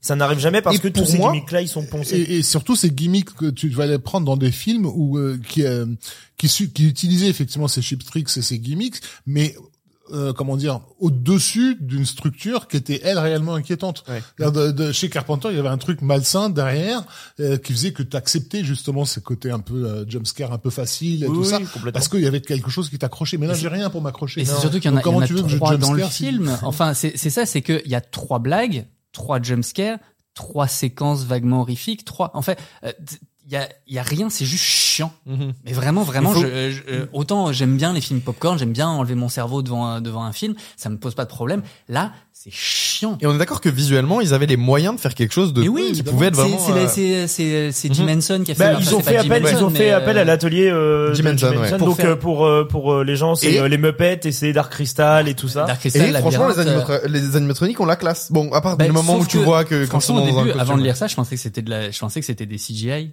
Tellement ils Ah sont, ben, je, je les, j'ai- ils sont tellement lisses. Ah, moi, je les trouve palpables quand même. Je trouve que le, la, la, la, Je les trouve super lisses quand même. Pour avoir des trucs avec des poils, j'étais vraiment l'impression. Enfin, j'ai- au début, je pensais que c'était en CGI. Et, et, et, et le jeu vidéo, de ce que j'ai compris, fonctionnait sur ce concept de l'inquiétante étrangeté, puisqu'on on te prend un lieu qui a été un lieu euh, de D'enfance, d'enfance, de joie, de machin, de trucs, pour en- légèrement décaler, légèrement changer la Ce lumière. que le film n'arrive pas du tout à faire. et- et Il exploite, il exploite Il jamais. y a une Il y a fameuse une idée, scène. Je sais pas si elle est Ouais. dans- si elle est du film ou si elle était déjà dans les jeux vidéo, qui est l'utilisation de cette chanson des années 80, euh, Talking in Your Sleep, euh, qui, qui aurait pu être inquiétante. C'est une chanson d'amour euh, très euh, dansante des années 80, Ouais. mais effectivement, dans ce contexte, les paroles de la chanson deviennent un peu euh, flippantes. Tu vois, tu parles dans ton sommeil, et je sais tout, je connais tous tes secrets, tu vois. C'était, c'était ça le sens de la chanson. Euh, mais c'est tout, tout cet aspect n'est pas du tout, du tout. euh, enfin, t'as l'impression oui, c'est ça. Vous, avez pas compris ce qui faisait, ce qui marchait dans le jeu, ce qui faisait peur. Euh, Ouais. Vous comprenez pas ce qui, ce qui marche et ce qui fait peur dans les, dans les films des années 80 que vous allez pomper euh, allègrement. En fait, vous savez pas pourquoi vous faites ce film. Moi, il y, a une- il y a une scène que j'ai trouvée hallucinante, c'est euh, la scène où on voit les animatroniques vivre et bouger pour la première fois et que c'est vraiment filmé frontalement, où il y a notamment la petite sœur qui est là. Ouais. Vous voyez un petit peu de laquelle scène je parle. Et je me suis dit, cette scène, déjà, elle est risible tellement ça arrive comme un cheveu sur la soupe et tu te dis, mais qu'est-ce qui se passe, putain? Ils sont en train de jouer avec les animatroniques qui sont des, des boogeyman, quoi, des grands méchants de, de ce film. Et, euh, et je trouvais que c'était un ratage complet parce que déjà, c'est c'est ridicule, mais ça aurait pu être filmé, mis en scène euh, euh, la musique aurait pu être composée de telle sorte à me faire ressentir un sentiment de malaise, un truc malsain, un truc bizarre et étrange qui se passe. Pas du tout. C'est filmé comme une sitcom. quoi. C'est vraiment filmé comme Ouais, un- complètement. une série télé pourrie euh, avec la caméra euh, pile poil à, à, à, à l'horizontale. Euh, c'est filmé de manière très basique et, et donc ça rend le truc complètement ridicule et sans point de vue et sans ton aussi. Bah, je... T'as l'impression de voir Scooby-Doo en fait, et- Ouais. et, et, voir Matthew Lillard en plus là. Mais tu Scooby-Doo, fais, mais, mais Et la fin, la fin, la pas les fin, bons- euh, les pas les bons moments de complet. Scooby-Doo. Non, les pires moments de Scooby-Doo, c'est ah, c'était toi le méchant. Mais euh, mais vraiment, l'arrivée de Mathieu Lillard, j'ai fait ah ouais non mais on est vraiment dans Scooby-Doo. en Ouais, fait. ouais, complètement. Euh, et en plus, le, le- t'as l'impression qu'ils en ont rien à foutre du scénario. Juste, euh, même même un gamin de 10 ans pourrait te dire, mais euh, en fait là, a un moment, il trash le euh, le le, le, le Five Nights at Freddy's. T'as une espèce Oui. une espèce de truc de la la la la la, tante qui engage des des espèces de mafieux pour euh, pour se faire tuer au final. Enfin, faire- le seul but, c'est qu'il y ait des et à un qui moment, meurent il trash le, le truc en pleine journée pour faire accuser le gardien de nuit. Mais sauf que le mec il est gardien de nuit, donc en fait s'il le trash en pleine journée, on en a rien à foutre. Exactement, c'est la remarque qu'on Tu regardes le film et tu fais mais mais pourquoi il se passe a entre à chaque fois tu fais mais pourquoi Et encore une fois, il y a des caméras de sécurité, donc ça atteste oui. qu'il est parti euh, le matin. C'est complètement con. En tout cas, bon voilà, pas terrible. Euh, si on veut finir sur une mauvaise note pour ce film, apparemment Jason Blum se penche actuellement sur d'autres adaptations de jeux vidéo. Enfin, Euh, Bah, a-t-il dit, Jason alors, il en a-t-il peut dit en là, il interview il est il a 430 millions d'exorcistes là derrière. Ouais, lui, euh, il, est- il a besoin de Euh, rentabiliser. Il a besoin de rentabilité et euh, le film a fait des d'excellents résultats Alors, dans sa première oui, week-end oui, euh, dans son dans sa dans son premier week-end d'exploitation. le bouche à oreille est arrivé un petit peu quand Mais même. vraiment, pour, mais c'est euh, le plus gros succès pour un film adapté d'un jeu vidéo en live. C'est le plus gros succès. euh, Enfin, c'est le Bah, premier. le- non, c'est 200 millions. Ouais, c'est plus, premier, euh, c'est plus que le Halloween, le reboot de Halloween euh, de 2018. Enfin, c'est énorme. Et deuxième semaine d'exploitation, euh, 78% de pertes. Donc, euh, euh, donc euh, à les mon avis, film. Bah, le, le bouche à oreille est mauvais. T'as eu les fans de Five Nights at Freddy's qui sont rués sur le film parce que ça fait vraiment des années qu'on en parle. Euh, ouais, et les je, gens avaient hâte. je sais pas du tout si sur la- le long terme le film va, va avoir de la Là, ça s'est rentabilité. cassé la gueule sur. Enfin, il, euh, regarde les notes sur Letterboxd, Ouais, c'est ouais. monstrueux. Et tu, et tu fais une, tu fais une suite, à mon avis, personne va le voir. Personne. Le, le premier, il peut, euh, il peut, il peut faire des sous, il est déjà euh, complètement rentable, mais euh, une suite, à mon avis, ça va être beaucoup plus compliqué. Ouais. Euh, voilà, donc en tout cas c'était pour Five Nights at Freddy's. On va passer rapidement aussi sur. Alors il y a que euh, Victor, euh, toi tu l'as vu aussi, The Marvels. Pourtant, je l'ai vu pour vous, hein. Ouais, euh, moi moi je l'ai vu pour l'émission. C'était Euh, mieux que Five Nights at Freddy's. ok. Oui, je- euh, oui c'est vrai. Alors moi, je l'ai pas vu. Euh, que tu l'as pas vu. Mais non. qu'est-ce que vous en avez pensé? Eh Ce ben, euh, 78e du fi- c'est film le de l'univers Marvel? 33e film du MCU réalisé Ouais, mais- par mais Nia pour ça, Il faut D'Acosta. quand même avoir vu quatre ou cinq séries pour pouvoir comprendre Alors, ce qui se euh, passe. ouais, c'est le gros problème euh, du film. Euh, donc réalisé par Nia D'Acosta qui avait fait le remake de Candyman, euh, son film précédent. Ouais, moi que j'avais beaucoup aimé, j'ai fait une vidéo dessus. Bah, moi que d'ailleurs, j'ai euh, pas beaucoup. je sais, non, mais personne n'a aimé, mais alors que je- justement, J'aime- je trouve que tout le monde est passé à côté parce que je pense que personne n'a compris l'essence de ce Après, voulait je suis faire avec le film. tellement attaché à l'original que. Bah, parce que ça, justement, ça t'explique, euh, c'est tout l'intérêt de, euh, Ouais, de. Candyman, c'est qu'il t'explique, enfin, ça, ça parle, ça parle que de, de cancel culture et tout ça, en disant que, bah, une histoire, une fois que tu la racontes plus, en fait, elle disparaît et, et t'as, et en fait, c'est une histoire différente qui est racontée. Donc, c'est ça qui est super intéressant, c'est qu'en fait, elle a été complètement twistée dans son, dans son remake, reboot. C'est pour ça que c'est à la fois un remake et à la fois un- une suite. Et c'est Oui. pour ça que je trouve ça super intéressant, en fait, c'est parce que elle parle pas du tout, elle parle que de cancel culture et de, euh, et de tout ça dedans parce que c'est des histoires qui sont modifiées une fois qu'elles ont été réappropriées, bah, elles sont elles sont différentes et et t'as oublié l'essence et donc en oubliant l'essence, tu comprends plus comment te euh, t'attaquer au, can- au Candyman. Ouais. Enfin, j'ai toute une vidéo dessus qui est. euh, Ben, j'irai regarder, écoute, euh, c'est c'est c'est un film qui fait partie pas forcément agréable à regarder mais euh, intéressant à comprendre. Euh, que dire rapidement de The Marvels euh, C'est, bah, écoute, je te, je te laisse attaquer, euh, Victor, euh, si t'as envie de dire le quelque film- chose, le parce film de l'année. y a pas tant de choses à Ah. dire que ça, en fait. euh, Bah, c'est euh, t'as l'impression que personne n'en a rien à faire non plus. euh, de- c'est un peu ça. Euh, non, c'est un peu ça. Moi, euh, au niveau du storytelling, je trouve qu'il y a un vrai problème parce qu'il sait pas quel point de vue adopter. Parce qu'en gros, Ouais. il y a trois personnages euh, du coup euh, féminins qui sont les trois héroïnes et qui permutent tout le film euh, les unes avec les autres.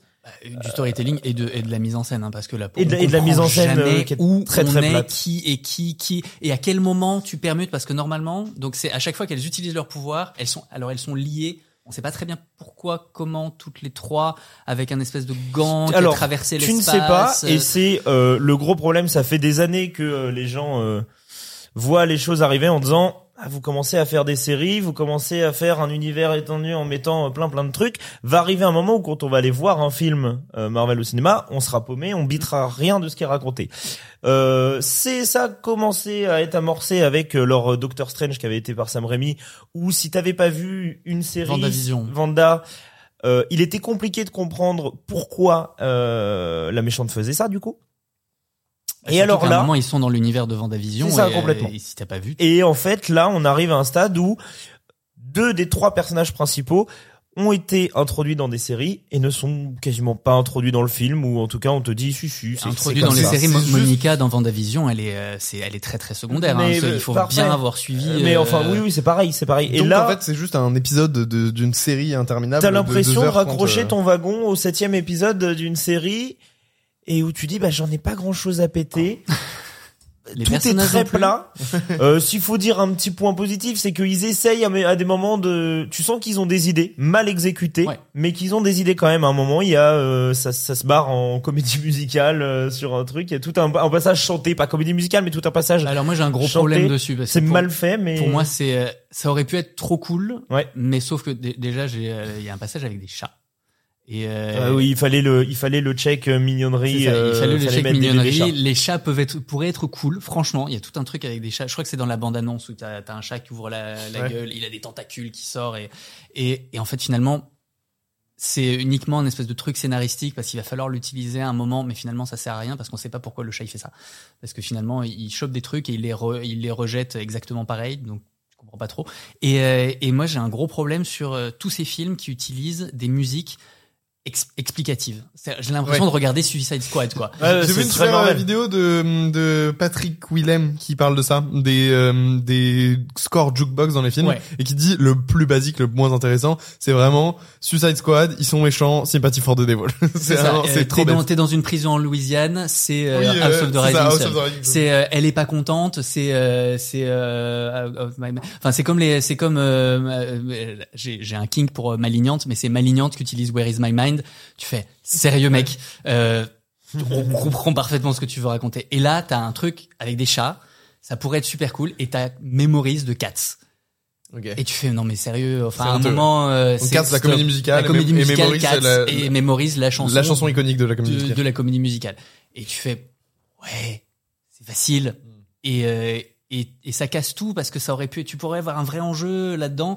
Et en plus, c'est même pas dit parce que C'est que de la facilité. Tout c'est le film, c'est c'est que hyper de la facile. facilité Et, scénaristique. et Nia euh, D'Acosta, elle en plus, elle l'a dit, elle a fait des, in- des interviews, elle a dit de toute façon, bah, en gros, c'est pas moi qui vais le film. Non. Le, le storyboard était déjà Ah oui. fait, le, le truc. Elle a, elle a participé à l'écriture. qu'elle a quitté le, pro, le projet en six mois ouais. avant. Elle est revenue dessus. Je pense que euh, elle a dit ouais, mais de toute façon, on savait très bien. Euh, donc il y a Variety, ouais, la semaine dernière, qui a sorti tout un article euh, descendant Marvel point par point, euh, et où euh, ils expliquent que Nia D'Acosta est donc partie six mois avant la sortie du film et donc a complètement abandonné la pré-production pour commencer son nouveau film. Et en fait, elle a fait un tweet derrière en disant bon Variety ils sont un peu durs parce que on savait ce qu'on voulait faire avec le film, donc en fait, en gros, ils avaient pas besoin de moi. Mais en fait, quand tu lis entre les lignes, c'est ce qu'elle avait raconté en entretien avant, où toutes les scènes d'action étaient pré-storyboardées avant, fait en animatique. Fait, Ouais. Marvel fait ça depuis la, longtemps. c'est la Marvelerie euh, C'est la base. Marvelerie, c'est c'est de toute façon les réalisateurs et les réalisatrices maintenant ils sont là pour diriger les acteurs Mhm. et, euh, et ils ont plus rien d'autre à faire que, que diriger des comédiens parce que tout est déjà fait, tout est déjà prêt. euh, Optimisé pour que les effets spéciaux ça aille plus vite, pour mais que ce soit ça, moins ont, cher. et ils ont ça- pas euh, et en plus euh, c'est pas c'est c'est plus joli que Ant-Man 3 et Ouais, que c'est pas difficile. et que Thor 4. Oh, ça c'est vraiment mais, pas difficile. mais c'est pas En euh, tout cas, en tout cas, c'est pas, honteux. Visuellement, c'est pas. Ouais, Alors, c'est non, les effets moche. spéciaux sont pas honteux, mais on a vraiment l'impression. Alors, il y a, il y a, Il y a des, il y a des moments où ils utilisent en fait euh, des effets spéciaux pour mettre des personnages, alors que tu dis mais il y a pas besoin. Vous auriez très bien pu le tourner. Euh, en live, euh, il y avait pas de problème. Bah par exemple, à un moment, tu vas avoir un perso qui arrive et qui arrive euh, par terre, qui touche le sol, tu vois, ça vole et il va par terre. Et plutôt que de mettre deux câbles sur euh, Ouais. la comédienne et de la faire arriver sur le sol, ils font tout en IA. Et au moment où elle En- touche le sol, t'as la tête euh, qui fait ouh, je suis là. Et tu fais oh, c'est dégueulasse quand même. Hein, c'est- Ok. Oui, en CGI, pardon. Pas Mais en- sur, sur la, la mise en scène de base, elle est vraiment dégueulasse. Et alors, c'est c'est pour ceux qui ont vu la mise en la, la bande annonce, la bande annonce, on a vraiment l'impression. Alors c'est marrant, c'est Simon Rio qui disait, on a l'impression que ça a été fait avec mon livret A, euh, le, le film. Et effectivement, la bande annonce montre ça. Le film est plus généreux, beaucoup plus généreux que la bande annonce. Donc ça, pour le coup, au moins. C'est pas, c'est pas, Ouais. c'est pas. C'est pas c'est pas c'est pas bien c'est pas Ça honteux existe. ça existe mais c'est mieux que euh, certaines euh, certains trucs Marvel qu'on a En pu tout voir cas, qu'on aime pas- ou qu'on n'aime pas, euh, on, Non, il est toujours, il est toujours pas- bien de, il est toujours bien de rappeler que ça reste quand même intolérable d'aller insulter ou harceler euh, les actrices. Ah oui, parce que Brie Larson, elle Sur prend trop cher, elle prend trop voilà. cher. Euh, pas que Brie Larson, euh, la comédienne aussi euh, qui joue euh, Miss Marvel euh, a pris euh, très cher. Ah, c'est horrible. Mais même pour Miss Marvel, il a- pour la série, elle avait pris très cher aussi. Ouais, ouais. En tout cas, il est euh, que vous aimiez le film ou pas, c'est euh, on, on harcèle pas les gens. Mais c'est ça, on s'en on fout. Surtout que c'est le même- Vraiment. C'est, c'est, c'est, y a, ça a rien à voir avec le fait qu'il y ait des meufs dans le film, c'est que c'est le même niveau de, de, de, de merde euh, Oui, aseptisé. mais c'est- que- et c'est- et, alors, moi, c'est mon gros, c'est mon gros problème, c'est que le, c'est qu'on va pointer ça en, en parlant euh, du féminisme du Ouais. film et du fait que ça soit fait par une femme avec des femmes et on va dire que ah le film se casse la gueule à cause de ça. Non, le film se casse la gueule pour plein plein plein de raisons Ouais. qu'on, qu'on a qu'on a donné, c'est que les gens en ont, en ont marre en fait que les gens se, en fait que Marvel se fout de votre gueule. Tout Ouais. simplement, euh, il- c'est c'est pas écrit, c'est pas réalisé, c'est pas euh, c'est fait par c'est fait par des IA. euh, à un moment, il y a la un- le la séquence, il y a une séquence euh, tout au début qui est qui est fait en ani- en animation Mhm. et euh, et comme Marvel a fait un générique animé par IA, Sur, euh, Secret Secret Invasion. voilà. Euh, voir ça dans Marvel et qu'à la fin, en fait, c'est Miss Marvel qui crie son, euh, c'est une espèce d'idylle avec euh, Captain Marvel. Et à la fin, elle dit Ah, c'est vraiment pas facile de dessiner des mains. Et en fait, tu fais mais euh, mais c'est vous êtes sérieux là Marvel de de dire ça alors que le truc pour lequel est connu les IA c'est de pas savoir faire les mains et euh, et tu mets ça dans ton film je trouve ça je trouve ça très étrange en fait de la part de Marvel de de souligner le fait qu'ils font des trucs avec les IA maintenant. Ok. C'est euh, vraiment très bizarre. J'ai- j'ai- j'ai- j'ai- C'était assez cringe. Et Ils puis ont- en plus, le film n'est pas ça. drôle. Ils ont toujours inclus dans leur euh, dans leur production le leur propre euh, histoire. Propre critique. problème, ouais. Ok, ouais. Bah, euh, qu'ils avaient commencé dans Spider-Man 3, euh, mais sauf que ça, c'était Sam Raimi qui montrait du doigt en disant euh, là, il y a un truc qui va pas du Ouais, tout euh, chez Marvel. D'ailleurs, il y a une très bonne vidéo que t'as sortie où il y a, il y a Rafik euh, dessus euh, sur Spider-Man 3. Marvel. Et c'est marrant de revoir Spider-Man 3 en fait maintenant et de et de voir Ted Raimi qui qui explique tous les trucs au tableau euh, sur comment on construit un film et euh, et t'as vraiment l'impression de voir Ouais. euh, Kevin Feige 15 ans avant. Et c'est trop marrant de revoir Spider-Man 3 maintenant parce que tu dis ah ouais en fait en fait Sam Raimi il l'avait vu exactement comment ça allait se passer. Euh, dernier film dont on va parler là sur l'actu euh, rapidement, La Passion de Dodin Bouffant. Donc pareil, Rafik, tu l'as pas vu? Non. Rafik, Tu- tu t'en as entendu parler ou pas? Plus au cinéma. J'ai arrêté ces Il conneries. veut rien à foutre. Vos trucs de jeunes là. T'en as entendu parler ou pas de la passion de Donnant Bouffant? Oui. En bien, en mal, ça En- t'intéresse pas? Que dalle, j'en ai juste, j'ai juste vu, vu passer le titre, mais Ok. vous allez tout m'apprendre. Et bah c'est Euh, exactement ce que bah, moi, moi c'est dans l'état dans lequel j'étais. Toi, tu l'as vu? Ouais. À Cannes. Non, j'ai pas vu. J'ai Non, tu l'as pas vu à Cannes. pas invité à Cannes. J'espère à Cannes. Invitez-moi. Bonjour. euh, non, J'ai euh, sorti un livre. J'ai sorti un livre, s'il vous plaît. Non, euh, c'était au, au festival de, de la francophonie à Montréal. Ok. Et qu'est-ce que qu'est-ce que t'en as pensé? Tu l'as donc tu l'as vu un peu en avance? Ouais, je l'ai vu, euh, je l'ai vu avant qu'il soit sorti et euh, je je savais pas trop à quoi m'attendre. C'est euh, il se peut que tout le monde déteste. Euh, moi, j'ai beaucoup aimé. C'est euh, ouais. Après, c'est peut-être mon kink Top Chef euh, où euh, où j'aime beaucoup la bouffe, j'aime beaucoup parler de bouffe, j'aime beaucoup voir de la bouffe, mais c'est un truc, c'est un c'est un film de bouffe et c'est euh, C'est ça- un film qui ne parle, bon, pas que de bouffe, mais que de bouffe. C'est Vraiment, ça en fait, parle. ça, en ça tout parle, cas, ça parle ça de beaucoup de choses à travers la bouffe. Exactement. À travers la bouffe. Exactement.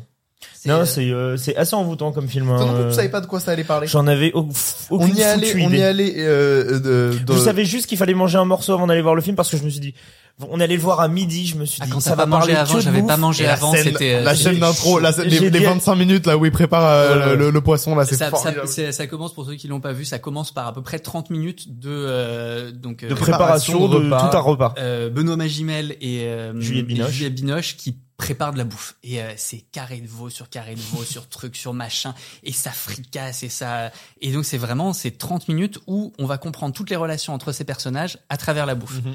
Et c'est pour ça qu'il y, a- y une critique qui est faite aussi sur le- les dialogues du film qui sont très particuliers. Parce que juste après 30 minutes, en fait, il, il donne à manger euh, la bouffe qu'ils viennent de faire à des gens.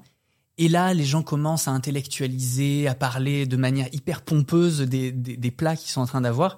Et en fait, ça dérange les gens, mais, mais je pense que vraiment, c'est un truc où tu te rends compte que c'est euh, tout passe par l'essence et tout passe par la bouffe. Et en fait, tout ce que les gens a- ont à se dire, c'est juste ta gueule et bouffe. Et en fait, tu vas tout ressentir par rapport à ça. Et il faut et, Ah oui, et c'est pas en parlant. T'as une scène que- où il y a Juliette Binoche qui, euh, euh, qui, euh, qui, il y a la petite qui dit à Juliette Binoche pourquoi tel plat s'appelle comme ça? Je sais plus le nom du plat. le mais norvégienne. Ouais, c'est ça. Pourquoi ça s'appelle comme ça? Et là, elle la regarde, elle fait, pff, j'en sais rien. parce qu'en vrai, on s'en ça, fout de qu'on en a ça. rien à foutre. Ce qui compte, euh, c'est ce qu'il y a dans l'assiette. Et c'est pas c'est pas la parole, c'est le c'est la c'est la texture, c'est le visuel et, Ouais. Et ça, c'est tellement bien Ça a eu, ça a eu euh, le prix de la mise en Ouais, scène euh, mise en à Cannes en euh, 2023. bah, en même Ah, c'est grave mérité, c'est grave mérité. Ouais, c'est euh, enfin tu tu tu peux pas c'est trop Normalement, tu devrais faire chier quelqu'un euh, quand- tu quand tu filmes 30 minutes de bouffe Ouais. et en fait tu te fais jamais Non, mais Ce qui, chier. est, ce qui est le plus intéressant, moi, je C'est trouve là-dedans, c'est que effectivement, tu commences par une scène où ça parle quasiment pas. T'as 30 minutes de préparation de bouffe, euh, c'est très beau et tout, et euh, c'est même très bien rythmé. Mais il y a pas de musique. Il y a zéro musique. Il y a y a très très, peu peu de musique dans le film, mais sur les, les passages euh, où tu c'est quand même un peu osé de balancer 30 minutes de film sans musique et tu vas jouer sur tes plans et ton montage. En intro, c'est c'est moi je trouve ça un peu couillu quand même de faire Quel- ça et ça marche très très bien. Quelqu'un de moins inspiré que le, le réalisateur dont j'ai plus le nom, comment Tran Nam Hong, Ok. qui avait fait l'odeur de la papaye verte. Ouais, j'en ai vu aucun de ses films, mais là, du coup, ça m'a vraiment beaucoup donné envie de, de, de voir le reste de sa filmo. Quelqu'un de moins inspiré que lui euh, aurait mis de la musique, aurait fait un montage euh, dynamique, euh, euh, des dialogues un peu un peu malins entre les personnages. Non, lui, il veut simplement euh, filmer des sensations. Il veut vraiment filmer du sens sensoriel et faire sortir de l'émotion de tout ça. Et donc, ouais, comme tu disais, il, il, il nous fait écouter la viande qui crépite en fond. Il, il nous il nous il nous montre comment elle coupe les légumes, comment elle les fait cuire, le bouillon, comment il écume le bouillon et tout ça. Et mais c'est trop bien. Et, et vraiment, c'est fou. Le film dure 2h15, tu m'as dit? Ouais, 2h15. Euh, 2h15, c'est ça. Non mais c'est incroyable. Comment tu ne peux comment tu fais pour ne pas me faire chier avec 2h15 de film où il se passe pas énormément de choses et où il y a autant de de juste de scènes sensorielles quoi. Euh, J'ai été à fond dans le film et je me suis endormi pendant 10 minutes parce que j'étais hyper fatigué pendant la séance, mais rien à voir avec le film et été dégoûté. Je me suis réveillé de là, j'ai lutté vraiment pour euh, pour continuer à voir le film.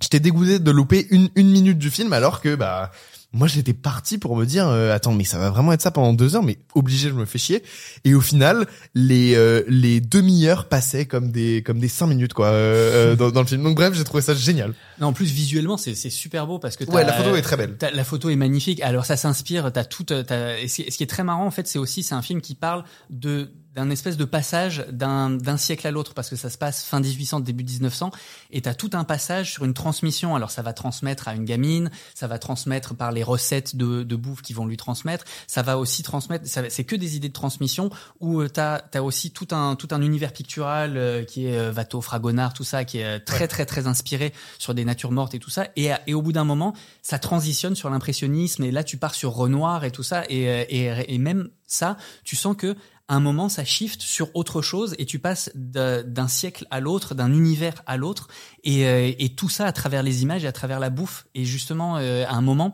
au moment où ça parle, euh, il y a euh, donc c'est euh, ah merde j'ai plus son nom le, le chef euh, qui qui liste les euh, qui est un habitué de Top Chef que j'a- que j'adore oui mais bah, qui, a, qui a fait les recettes qui a fait toutes les- euh, toutes les- film. tous les plats du film. J'ai plus tout son et je suis désolé, j'ai plus son nom alors que je l'avais il y a, il y a 30 secondes. À un moment, il va euh, donner une liste de, de plats parce qu'il y a un espèce de grand prince de Razi qui, Ouais. euh, qui vient. Et tu vois à quel point la, la, la bouffe peut être vulgaire. Parce qu'il va faire, il va, il va montrer à quel point ce, ce prince-là est, euh, est, est incroyable et il va faire la liste du menu.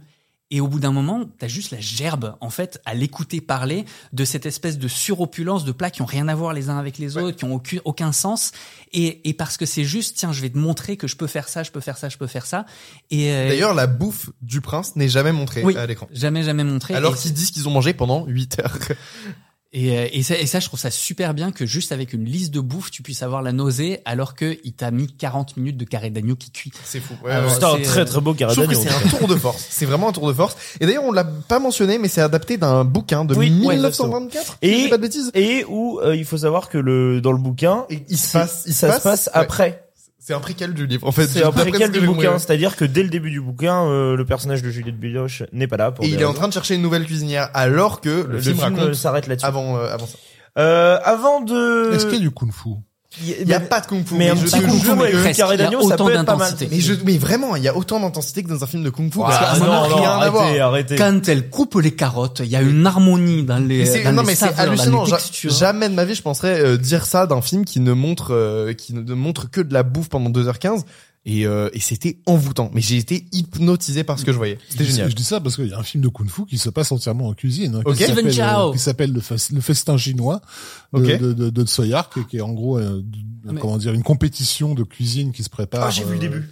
Voilà. Alors, Bah, je vois le- très bien le- ce que Il y a c'est. le Steven. Chow aussi. euh, Ouais, ouais, ouais, qui- mais ils ont, ils ont, ils ont essayé. Il y a, il y a, il y a des, il y a des, du dessin animé japonais sur la cuisine, mais il y a aussi des, des films de Hong Kong sur la cuisine.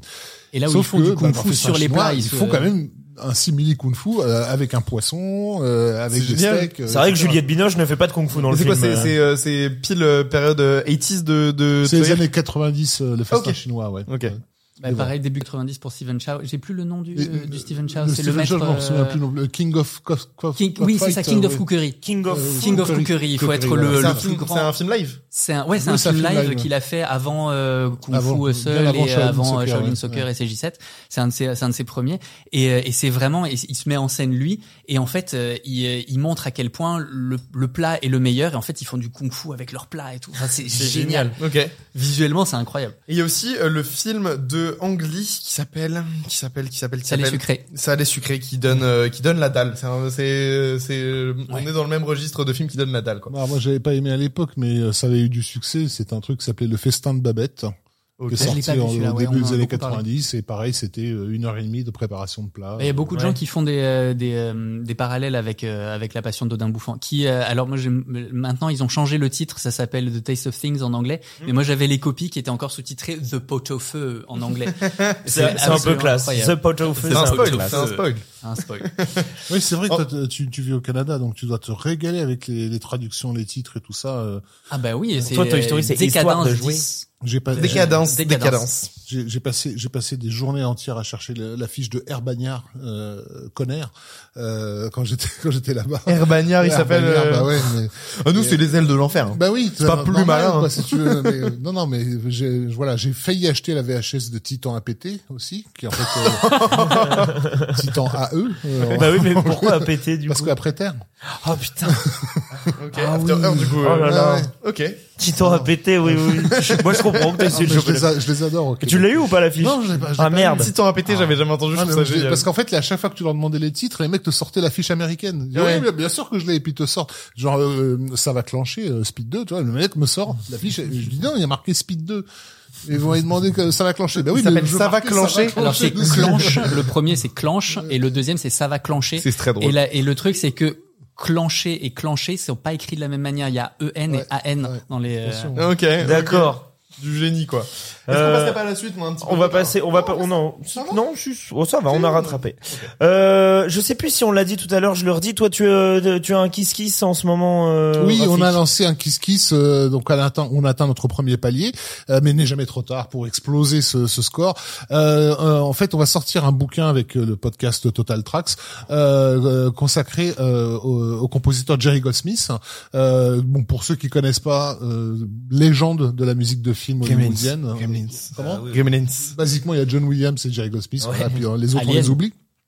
Alien, La planète des singes, Gremlins, Rambo, euh, La musique la des liste est- Goonies. comment, euh, comment La musique des Goonies. Non, c'est pas lui, c'est Dave, Ah non, c'est Dave pardon, désolé.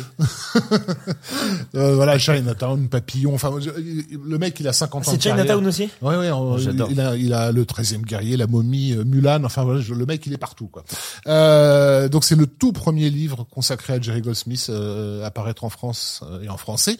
Euh, euh, donc, c'est là écrit par Yves Desrichard, un gros pavé. Hein, euh, ce sera dans les dans les 500 pages. Mais vraiment, c'est la totalité de sa carrière qui est passée. Et en donc, revue. vous allez passer euh, à la fois d'un d'un côté biographique, euh, analytique de Il y a les deux, voilà. Il y a les deux. On représente les films parce qu'évidemment la musique ne fonctionne que par rapport au film. On explique en gros tout ce qu'il a innové, euh, pourquoi il a utilisé ces instruments. Ça a été un des pionniers aussi de l'utilisation du synthétiseur dans la musique de film. Euh, voilà. Et si vous appréciez ce compositeur euh, majeur, sachez que en plus sur le Kiss Kiss, vous pouvez euh, accéder à ce qu'on appelle le visual filmographie, c'est-à-dire c'est l'intégralité de sa carrière à travers les pochettes d'albums.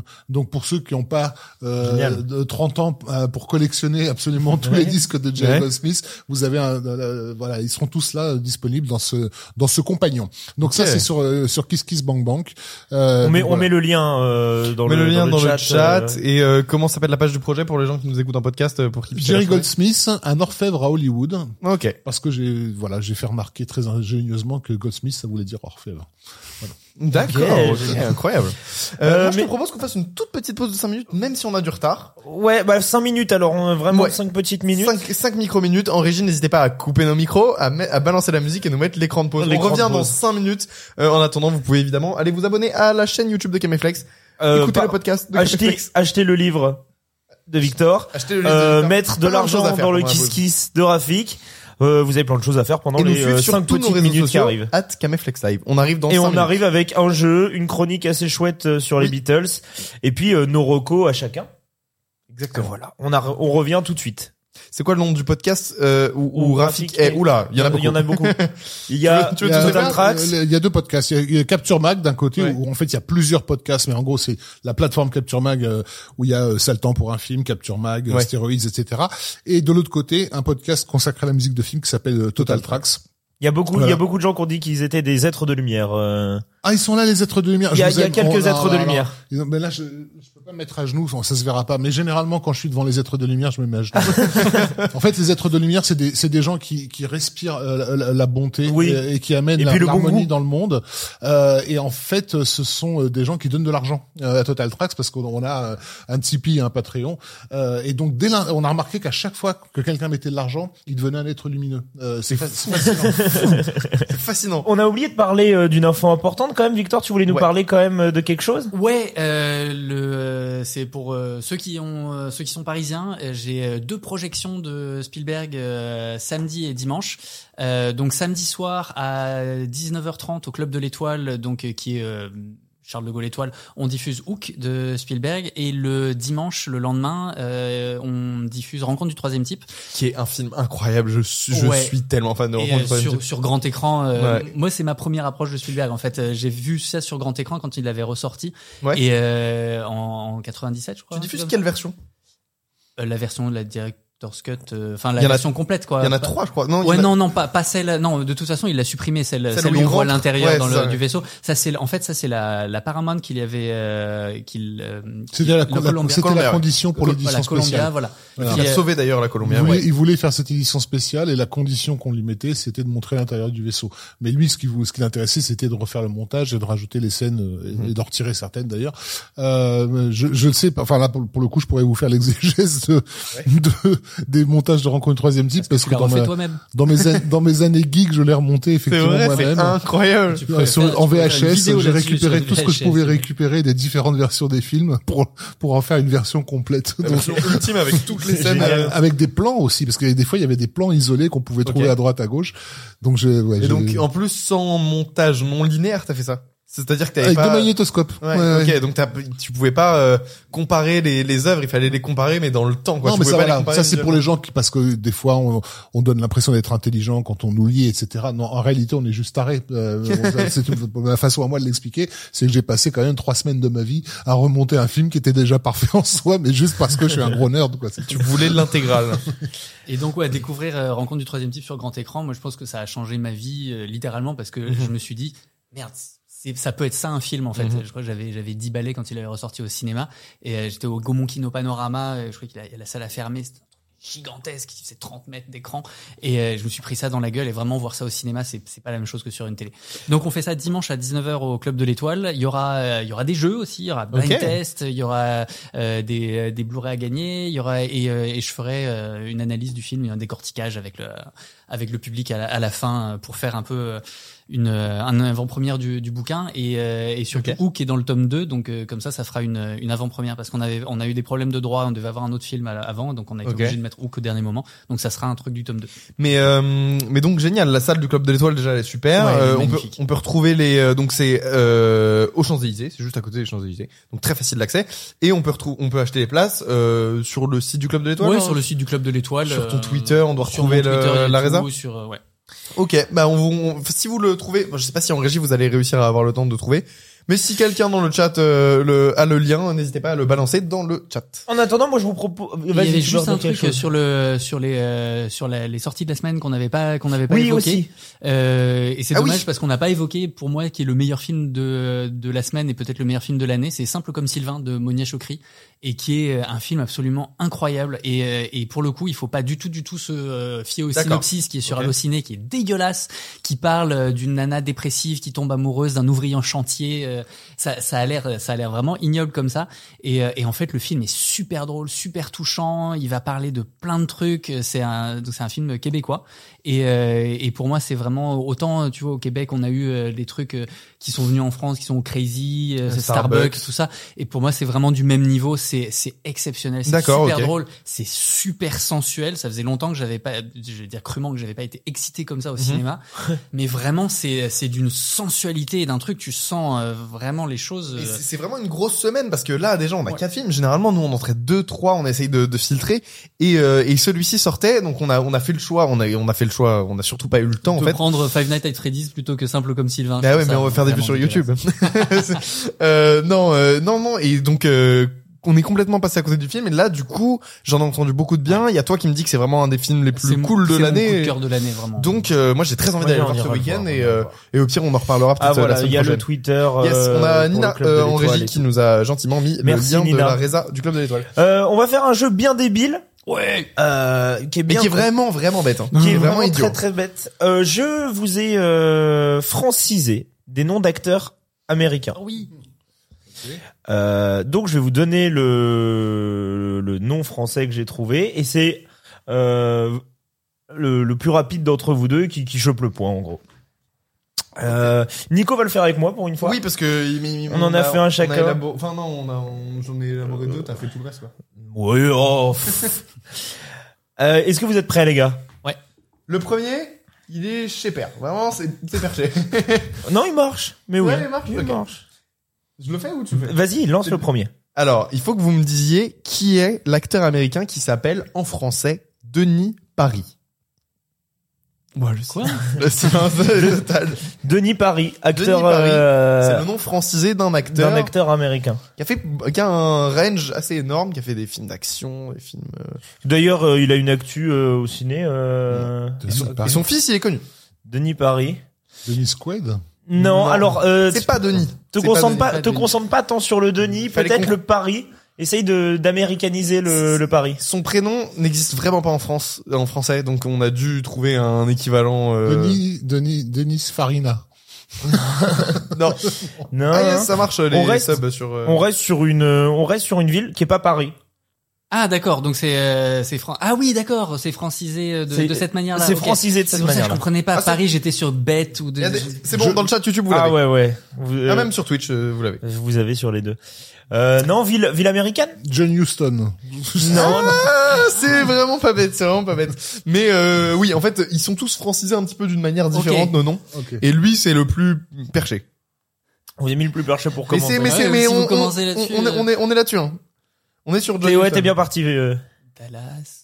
Oui, c'est ça. On est tous en train de chercher Dallas, euh, Atlanta. Paris, Paris. Chicago. Paris. Euh, Paris. Concentrez-vous sur Paris si tu devais. Euh, des- John euh, Denzel Washington. euh, Denzel Washington.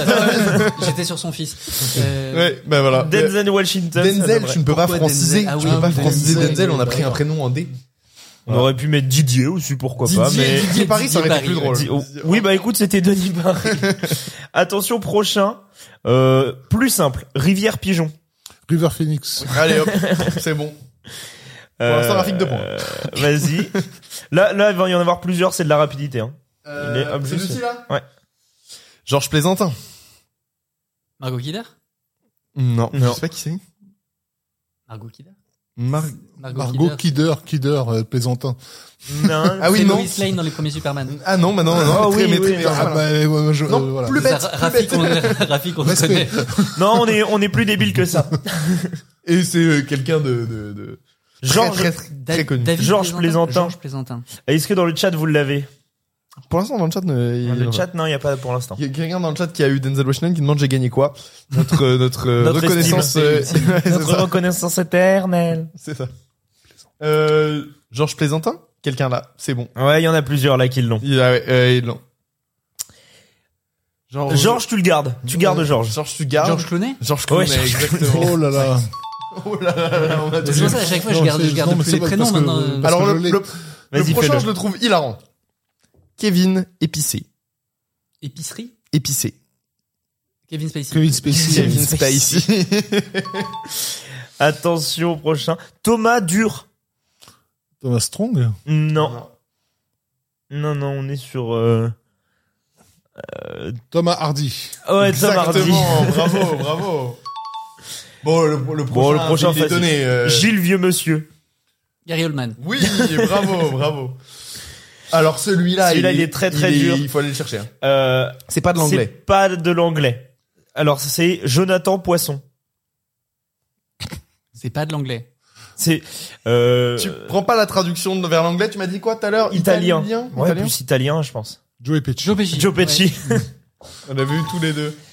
Euh, vas-y, vas-y, euh, le prochain. Ra- Celui-là. Raphaël va bien Raphaël va bien. Raphaël va bien. Ralph Fiennes. Ralphine.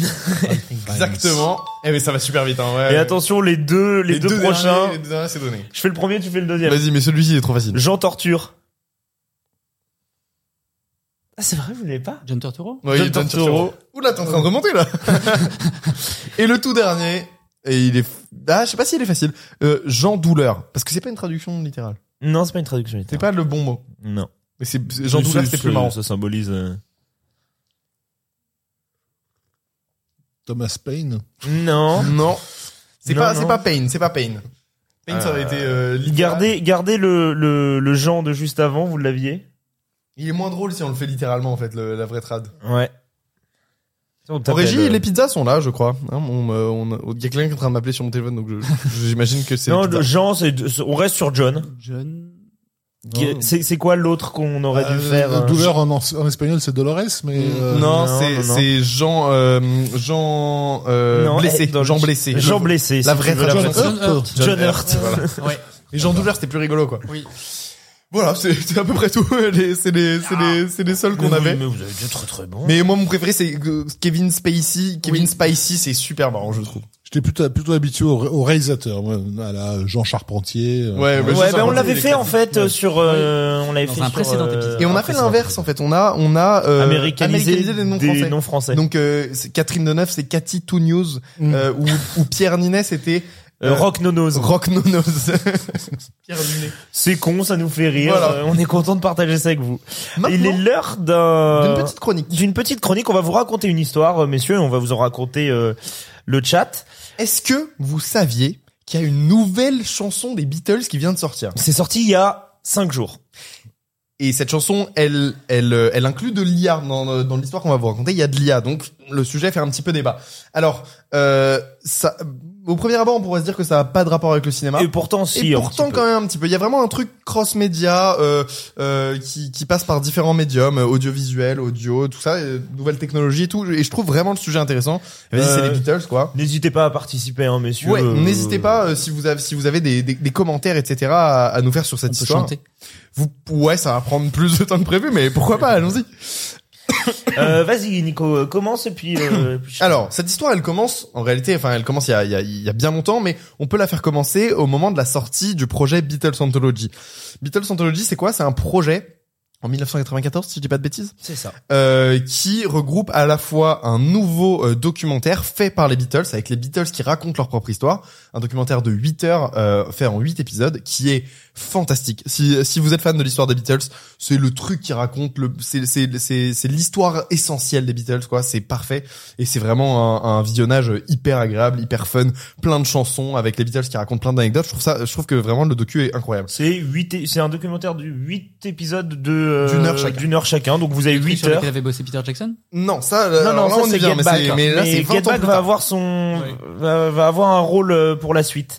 Et donc Beatles Anthology, c'est pas que ça, c'est aussi euh, trois albums qui sortent avec que des outtakes, des, des prises alternatives, des euh, plein de plein de morceaux Et- et jamais il y avait édités. une chanson inédite aussi. Et, il y euh, avait, justement, euh, on y vient. Justement. Et euh, il y a aussi un, un livre euh, avec les Beatles qui racontent leur propre histoire. Ça, c'est le projet euh, Beatles Anthology. Euh, du coup, eux, ils veulent arriver avec du neuf aussi.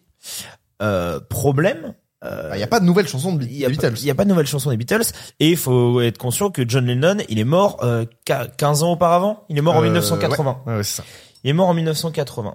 Donc, euh, à ce moment-là, ils se disent, euh, ok, on est chaud pour faire des musiques, mais on est un petit peu obligé quand même de mettre euh, de mettre euh, John là-dedans. Ouais, ils peuvent pas refaire des musiques tous les trois. Ils sont chauds pour refaire de la musique tous les trois, George, Paul et Ringo. Voilà. Mais il manque John.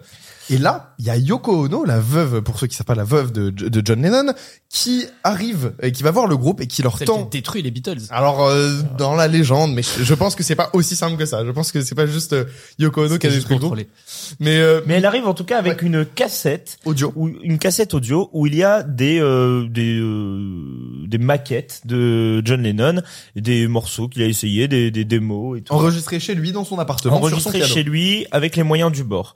Donc euh, bon bah euh, les Beatles sont très contents Ils- et un an plus tard ils vont pour enregistrer Ouais. et Et donc ils décident de prendre ces morceaux de John, ces maquettes, et de les retravailler pour créer de nouvelles musiques des Beatles, des nouvelles musiques sur lesquelles eh ben, ils pourront travailler tous les quatre avec les textes et le- la mélodie de John, en rajoutant la guitare de George, la batterie de Ringo, euh, les, les- la, la guitare de, de- et la basse de, de, de, de Paul et la voix de Paul aussi. donc ils ont prévu à ce moment-là trois chansons. Voilà. Et ils se disent, vu qu'il y a trois albums qui sortent, on va faire commencer chaque album par une nouvelle un chanson morceau. des Beatles. Donc on a Free as Bird, Ouais. Real Love et Now and Then.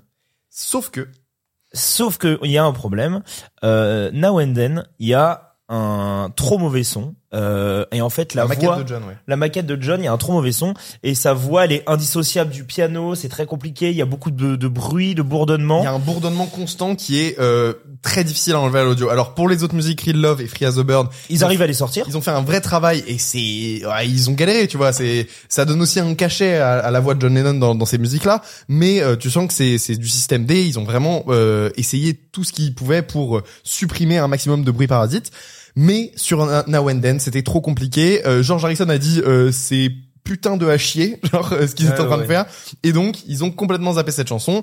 Il oh, il l'abandonne tout simplement, même si Paul lui Ouais. garde quand même dans un coin de sa tête l'idée de un jour je retravaillerai dessus. Un jour je vais faire en sorte de retravailler dessus, mais pour l'instant j'ai pas les outils et j'ai pas les outils et les moyens euh, mis à la disposition pour réussir à à donner vie à, à ce morceau-là. D'ailleurs, dans ces juste une petite parenthèse, dans ces deux nouvelles chansons Beatles, donc Free as a Bird et Real Love, vraiment, je trouve que Real Love est un, une putain de réussite. Je sur, je surkiffe le morceau. Voilà, c'est euh, c'est tout.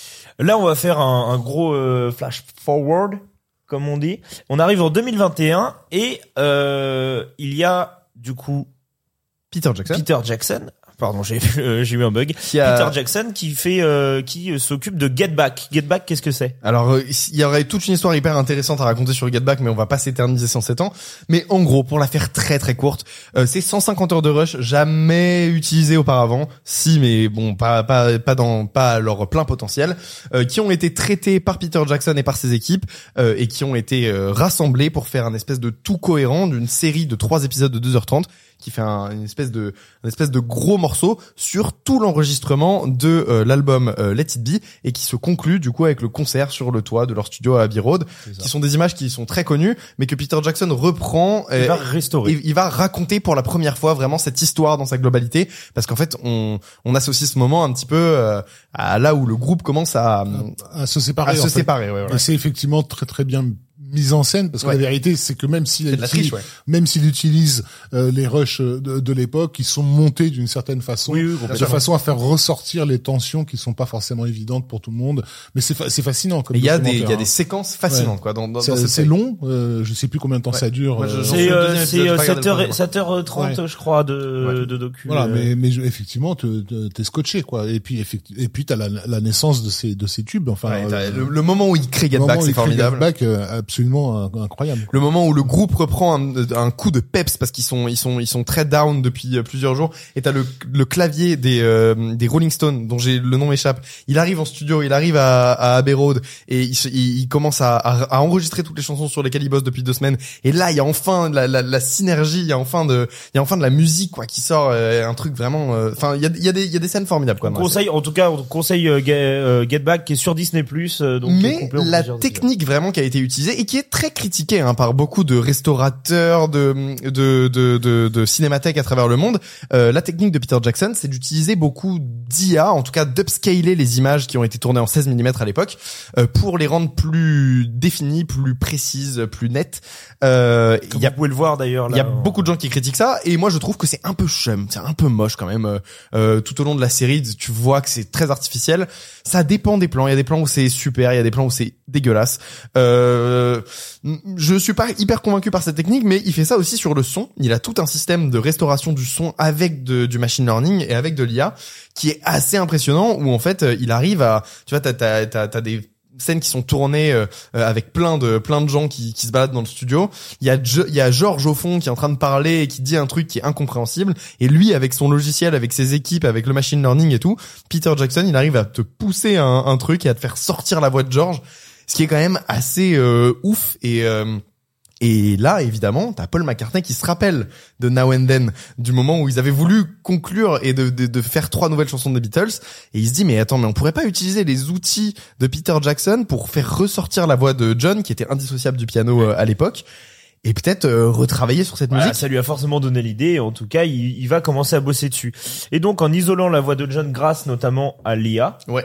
Alors, euh, y la news a beaucoup euh, fait parler d'elle parce que dans les euh, journaux, sur les, dans, dans- sur Internet, etc. Il y, y- y a, y a plein d'articles qui ont commencé à dire que euh, une nouvelle chanson des Beatles allait arriver grâce à l'IA.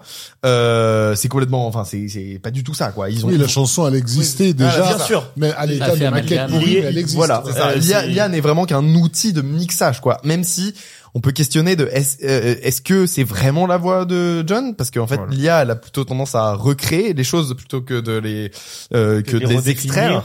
On sait pas exactement comment l'outil de Peter Jackson fonctionne, mais c'est vrai que ça peut poser des questions euh, différentes. En tout cas, ce qui est sûr, c'est qu'ils ont pas fait chanter un type et euh, calé la voix de John Non, Lennon non. dessus. C'est quand même euh, il y avait quand même la maquette de base et tout. c'est la donc, musique de John.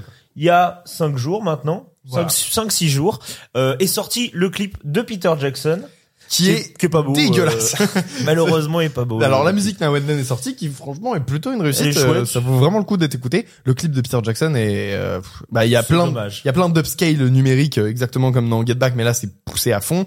Euh, en fait t'as T'as Paul McCartney et Ringo Starr qui, qui ont enregistré du coup euh, dans des studios différents et qui sont filmés sur leurs iPads euh, pendant qu'ils s'enregistraient et qui sont du coup détourés, très très bien détourés. Hein, c'est juste que c'est de l'image d'iPad donc c'est pas particulièrement beau. Et ils sont ils sont mis côte à côte avec euh, John euh, qui est tiré de donc John Lennon qui est tiré de de de d'outtakes de Magical Mystery Tour et donc euh, t'as les, les quatre Beatles et de et des extraits aussi de George. T'as les quatre Beatles qui sont collés euh, les uns à côté des autres comme des espèces de collages numériques euh, ouais. T'as, euh, t'as Le ceux clip- qui sont restés en vie et qui sont vieux, et puis les, les autres morts jeunes, et c'est c'est C'est particulier. chelou et franchement ça c'est vraiment de mauvais goût quoi et ça se termine par des images euh, fixes des, des visages euh, des photos des Beatles enfants euh, qui ont été animés avec euh, bah c'est pas de l'IA mais plein de plein de logiciels différents et, et en vrai c'est juste de mauvais goût et un, et un peu euh, kitsch kitsch de ouf Ouais, ouais. Mais euh, par contre, euh, ce qu'on vous recommande de fou, c'est le documentaire qui est sorti sur la chaîne YouTube des Beatles. Bah, c'est celui on- dont on voit les Exactement, images, celui-ci. euh, qui raconte toute l'histoire un Qui est petit peu. très court, hein, c'est Ouais. une douzaine de minutes. Euh, vous avez même les sous-titres français, les sous-titres anglais et tout. C'est c'est- c'est très bien et ça raconte un petit peu euh, tout ce qu'on vient de vous raconter, mais avec des images d'archives et tout ça. Et voilà. Et, Voilà. euh, moi, je, trouve le sujet euh, assez passionnant. Ouais, et et puis on se dit vous, vous êtes, euh, vous vous intéressez aux Beatles Vous avez vu Get oui, Back? euh, moi, je suis fan des Beatles, mais surtout un truc que je trouve fascinant euh, avec les Beatles par rapport au cinéma, c'est que les cinéastes qui délirent le plus souvent sur les Beatles sont ce que j'appelle les cinéastes ingénieurs. Euh, Ouais. Un des plus gros fans des. Beatles à Hollywood, comment Zemeckis. C'est Zemeckis, tout à fait, euh, qui pendant des années a essayé de refaire justement le, le Yellow- Submarine en performance capture. Oui, c'est vrai. Putain, j'avais Voilà, complètement et en oublié ça. fait, Oui, oui, bien bah, sûr. Il a eu énormément de mal à monter son projet, les studios n'en voulaient pas et tout ça, mais il a toujours reconnu l'influence déterminante des Beatles sur lui. Peter Jackson, donc on en parle, voilà, gros fan des Beatles aussi, et en fait, ce sont des mecs qui passent leur temps à travailler l'ingénierie quoi. Ouais. Quand on parle d'intelligence artificielle, faut pas oublier que Peter Jackson a été un des premiers à la faire rentrer dans le cinéma avec le logiciel Massive qui avait été utilisé sur le Seigneur Pour des faire les Anneaux. foules, ouais. Voilà, pour pour pour des pour des foules animées dont dont et à l'époque, je me souviens moi, moi, pareil, j'étais fasciné parce que Jackson disait que quand il quand il lançait Massive, il savait pas exactement ce que les ce que les les, les animations allaient faire en fait. Ouais, ce que ça allait donner, ce que ça Ouais. donnerait dans le futur aussi. Ouais, C'est ça. Et euh, ils ont ouvert cette cette cette boîte de Pandore, si tu veux.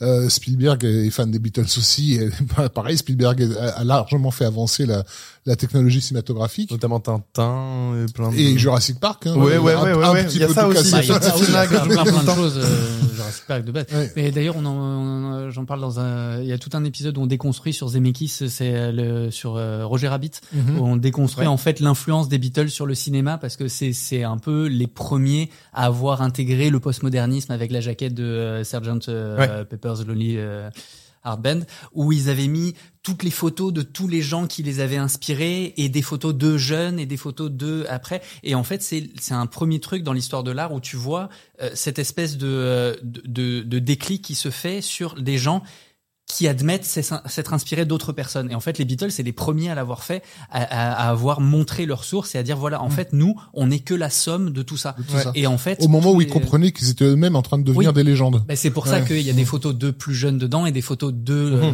devenus légendes. Et en fait, t'as tout un truc, toute une réflexion là-dessus que les cinéastes ont repris derrière, notamment ben, dans, dans Roger Rabbit, qui est, qui est un film qui parle que de ça. C'est des, des espèces de compilations de trucs qu'on qu'on force à mettre euh, ensemble, des espèces de compilations de références. Et Indiana Jones, c'est pareil. Euh, voilà. Et, et en fait, les, bah, les Beatles, c'est- voilà, ils sont aussi connus dans l'histoire de la musique pop pour avoir été les premiers à, à vraiment, enfin, avec la- l'album euh, Sgt Pepper's, à vraiment travailler un album comme on travaille un film, c'est-à-dire à s'isoler, à, à couper des bandes, à, à- à essayer de voir qu'est-ce que ça donne si on met le truc à l'envers, etc. Et oui, et c'est ça, Ouais. c'est c'est un le, le truc euh, de d'utiliser de l'IA, de- d'essayer de de recréer avec à partir de bouts de George qui ont été enregistrés en 94, des bouts de John qui ont été enregistrés dans les années 70, euh, Ringo et euh, et Paul euh, maintenant et des extraits d'autres musiques des Beatles pour faire les chœurs. S'il y a un truc purement Beatles en fait d'expérimentation euh, avec euh, les nouvelles technologies, les machines, les euh, les sons euh, euh, accélérés, euh, inverser des sons, c'est vraiment purement du Beatles quoi. Ben, C'est clairement ce qu'auraient fait les Beatles si Ouais, c'était fondé maintenant. C'est que- Exactement. Et t'as plusieurs trucs comme ça dans le dans la musique, dans, les, dans- on parlait de Zemeckis, mais c'est mais par exemple Apparence, qui est un film qui est assez détesté, mais pourtant c'est exactement ce qu'aurait fait Hitchcock si jamais il avait eu les nouvelles technologies, euh, parce que on voit dans euh, dans Correspondant 17 des des des, des plans où t'as Hitchcock qui va qui filme un avion en vol et qui va à l'intérieur du hublot et qui passe à travers le hublot et tout ça, et tu fais il faisait ça dans les années 40 et en fait après quand on dit euh, oui Zemeckis c'est quand même l'utilisation des images de synthèse pour rien dire, en fait non c'est exactement c'est son film le plus Hitchcockien, la, la musique est complètement hermanesque. Euh, et euh, et t'as t'as- pas mal de trucs comme ça qui reprennent un peu, qui, qui poursuivent en, en référençant. Ben là, Mhm. c'est directement les Beatles qui font les Beatles, mais euh, mais t'as pas mal de trucs qui sont super intéressants, de d'espèces de, de de gens que la critique a un peu mis sur une période sans se dire, ben en fait, qu'est-ce qu'ils auraient fait à l'époque moderne et, Ouais, euh, ouais. et ça, c'est super intéressant de se dire, ben effectivement, en fait, ils auraient fait ça. Euh, ouais. Voilà, euh, bah, je suis très content de la discussion qu'on vient d'avoir. C'était, c'était une super manière de prolonger cette news qui, bah, j'ai trouvé, euh, était très intéressante et euh, j'ai beaucoup aimé me pencher dessus pour euh, pour euh, préparer l'émission et juste pour mon plaisir personnel. Quoi. Euh, il est maintenant l'heure euh, des recos, des recommandations euh, de, de chacun. Et toi, t'as une reco d'un truc dont j'ai jamais entendu parler. Vraiment, on n'en a pas parlé. Tu m'as juste dit le titre. Commence, commence Ouais. Victor. Alors c'est un film que j'ai vu euh, cet été. J'ai eu euh, j'ai eu une accréditation, première accréditation festival. J'étais Ok. trop content. Festival Fantasia à Montréal, qui est un festival sur Ah, ça a l'air trop bien. trois semaines. Ouais, ça a l'air trop bien. C'est c'est complètement dingue. Franchement, venez l'année prochaine. C'est c'est sur trois semaines et en fait il, il- il y a 100 150 films. Et c'est la plupart des films, on les verra jamais, ou ça, ça, ça va être du direct to vidéo, Ouais. ou des trucs qui sont en train de chercher une boîte de, de distribution. Et en fait, tu vois plein de films, tu vois pas, pas que des bons trucs, mais dedans, t'as des pépites. Et j'ai découvert des trucs complètement fous, dont un, bah, tous les autres, ils sont pas sortis, ou alors ils sont en train de sortir sur des plateformes genre Shudder et tout ça.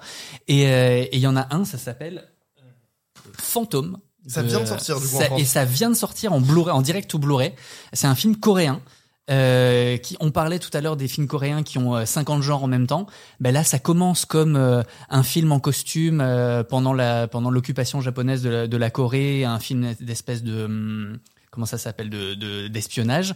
Et puis ça continue en mode euh, le Agatha Christie. euh, alors je sais plus comment on appelle le, ce, ce bouquin de- maintenant. Ah oui, non, euh, ah oui, euh, Euh, voilà, euh, Dix petits soldats. Dix petits soldats. Enfin, dix petits quelque chose. Ouais, Euh, mais le voilà, dites je- surtout pas sur Twitch, je c'est vous ça, en supplie. a- C'est ça, y a, ça, ça a changé, ça a changé de nom. And then they were none en, en Ouais, anglais. ça. voilà. Ah, Euh, très, très donc bien. ça, c'est vraiment ça. Et, et puis ça se transforme en film d'action, et puis ça se transforme en autre chose. Et c'est visuellement, c'est absolument magnifique. Il y a des scènes avec des rideaux, et à un moment, c'est dans la bande annonce. À un moment, il y a, il y a une, il y a une femme qui qui est pendue sur un rideau. Elle part à travers le rideau et elle, et elle monte comme ça jusqu'au plafond. Enfin, t'as des scènes que t'as jamais vues avant. euh, et c'est trop cool. Et c'est c'est sorti en direct ou Blu-ray, donc ça s'appelle Phantom de Lee Hae-young. Et c'est euh, enfin c'est c'est vraiment un truc. C'est mon gros coup de cœur. euh, Ah voilà, maintenant si ça s'appelait Ils étaient 10. Ils étaient dix. 10. Ils Ok. étaient 10. Euh, non, mais ça me, ça me chauffe de ouf. J'ai très, j'ai Ah, très, très envie de voir ça. Et J'en avais, j'en avais absolument pas entendu parler. Ben, j'ai- heureusement que j'étais à Fantasia parce que c'est vraiment le genre de truc. Je pense que jamais j'en aurais entendu parler non plus. Ok. Euh, Rafik, est-ce que toi t'as un petit truc à proposer ce soir ou Ouais, j'ai une petite reco euh, d'actualité en fait parce que Mhm. je crois que le film sort la semaine prochaine. je crois la sort mercredi, ouais. Ouais, c'est mercredi, hein, c'est ça. Je, si je dis pas de bêtises, je crois que c'est Ouais, mercredi. c'est mercredi. Donc c'est euh, c'est un film, c'est le film Vincent doit mourir de Stéphane Castan, euh, qui est un, bah, en gros l'histoire d'un d'un Vincent qui euh, un jour on sait pas pourquoi il y a des gens qui veulent le tuer. Tout le monde décide de lui, de mais lui des, la gueule. de quoi. purs inconnus dans la rue Ouais. qui tout d'un coup euh, voilà euh, lui pète un câble et cherche à le buter et qui va être amené à, à s'extraire de la société parce que ça commence à devenir très dangereux pour euh, pour lui Euh, et c'est un film qui est à la fois entre la comédie euh, l'action le drame le post-apo enfin je voilà je veux pas spoiler le, le film mais si j'en parle c'est parce que sans euh, sans crier au, au chef-d'œuvre. Euh, moi, j'ai bossé longtemps, au- euh, euh, il y a longtemps au, magazine Mad Movies, euh, au tournant des années 90-2000, Ouais, et à l'époque, on commençait à voir émerger des réalisateurs qui voulaient faire du cinéma fantastique en France, et dans 90% des cas, il y avait un problème, ça ça passait pas. Ouais. Et on n'arrivait pas à mettre le doigt sur qu'est-ce qui fonctionne pas, pourquoi est-ce que on n'y croit pas, pourquoi est-ce que la suspension d'incrédulité ne fonctionne pas, etc. Et c'était entre autres, je pense, dû à une hésitation de ces réalisateurs à assumer la- l'argument fantastique jusqu'au bout. Euh, comme les Américains savent très bien le faire, ils se, foutent de savoir si tu as accepté ou pas l'argument. C'est mon histoire et je vais la raconter euh, jusqu'au bout. Et, et, et Vincent doit mourir m'a vraiment fait plaisir parce que c'est un pur film français. Euh, vraiment, je pense que n'importe quel spectateur, euh, même des gens qui aiment pas forcément le cinéma fantastique, peuvent se poser devant et le regarder comme euh, comme un film français, voilà. Euh, j'ai pas, pas dit les, les, les comédiens, c'est Karim Leclou et euh, Villama Ponce qui sont d'ailleurs très bien. Euh, mais ce qui m'a fait plaisir, voilà, c'est que c'est un film qui ne lâche jamais son argument fantastique. À aucun moment il cherche à prendre de la distance, à, à intellectualiser, à socialiser. Est-ce que t'as t'as vu le trailer ou pas du tout? T'as vu la bande-annonce? Moi, en fait, j'ai découvert euh, l'existence du film euh, avant-hier au cinéma avec Ouais, la bande-annonce. ouais. Et je me suis dit, ça a l'air trop bien. Directement, ça m'a happé. Je me suis dit, je vais le voir. Et j'avais peur que la bande-annonce en montre beaucoup trop. C'est quelle scène hein? Euh, à un Donc, moment, Ça- il va dans ça, une. ça va très très loin à là. un moment, il va dans une maison Ah ouais. euh, un peu plus éloignée. Ouais, pas, ouais, ouais. C'est, y a, y a pas Ça montre la rencontre et après l'éloignement ça va, enfin, c'est pas gênant en soi de, de savoir que de- le mec de toute façon va être amené à vivre entre guillemets comme un comme un, pas un- comme un SDF quoi si tu veux Ouais. quand il a compris que que hum, qu'il peut plus faire confiance à personne mais le, tout tout le vrai la vraie histoire du film c'est euh, ça va être la relation qu'il va avoir avec cette euh, cette femme euh, jouée par Vim- Vi- Villama Ponce euh, qui est elle comme les autres gens c'est-à-dire qu'il y a des moments où elle peut a péter un de le- plomb le tuer, et quoi. le tuer ouais. et, et, et, et pareil ils ont ils ont ils ont trouvé de super astuces euh, pour pour faire fonctionner cette romance avec cet élément euh, cet élément là euh, et donc où est-ce que voilà ce que j'apprécie principalement alors ça voilà on a vu une scène où ils sont où ils sont en train de se taper dessus à côté d'un champ je n'en dis pas plus mais c'est vraiment le moment du film qui m'a complètement conquis D'accord. euh, je pense, je, sans, je, je, je vais être un peu prétentieux, mais je pense avoir vu beaucoup de films. Euh, et quand j'ai vu cette séquence de baston dont on a vu un tout petit extrait, il y a un truc spécial dans cette scène et je me suis dit non, il va pas oser le faire. Ok. Et il l'a fait. Et il l'a fait. Ok, génial. Et du coup, ça donne une scène de baston comme j'en ai jamais vu au cinéma. Ok. Mais je ne peux pas vous dire de, de quoi il s'agit. ouais, ouais, c'est Voilà, très vous bien. le verrez dans le film et vous, allez- déjà et assez vous allez vous ça. faire la même réflexion, vous allez dire Non, euh, il va pas le faire. Si, il l'a fait. si, si, Ok. si, si, jusqu'au bout. Et c'est marrant parce qu'on a rencontré juste après le euh, avoir vu le film, euh, on a rencontré le réalisateur euh, Stéphane Castan. Et quand tu vois le, le look du mec, tu dis bah, ah ouais, je comprends mieux. Le type, Ok. t'as l'impression que, bah, en gros, il sort d'une scène du Hellfest, quoi. Il a des, des bacs partout, c'est une sorte de gros Hells Angels. Et il est vraiment en mode. J'en ai rien à, j'en ai rien à secouer et je vais aller jusqu'au bout de mon truc. Donc voilà, merci d'avoir montré aux autres en fait que c'était possible en France d'aller d'aller à fond dans son dans son sujet fantastique. Ouais, je pense qu'on en non, reparlera. génial. on en on parlera en mercredi, je pense. Euh, Euh, il y a Preacherman, il y a Preacherman qui disait que y a, Zemeckis avait son tout premier film était un est un film sur les Beatles. Ouais, I Wanna Hold Your Hand. I Wanna Hold. Your Hand ou Crazy Day. Tu ne vois jamais les Beatles. Où tu vois jamais les Beatles, c'est sur des sur un groupe de de, de meufs avec Day, un ouais. gars.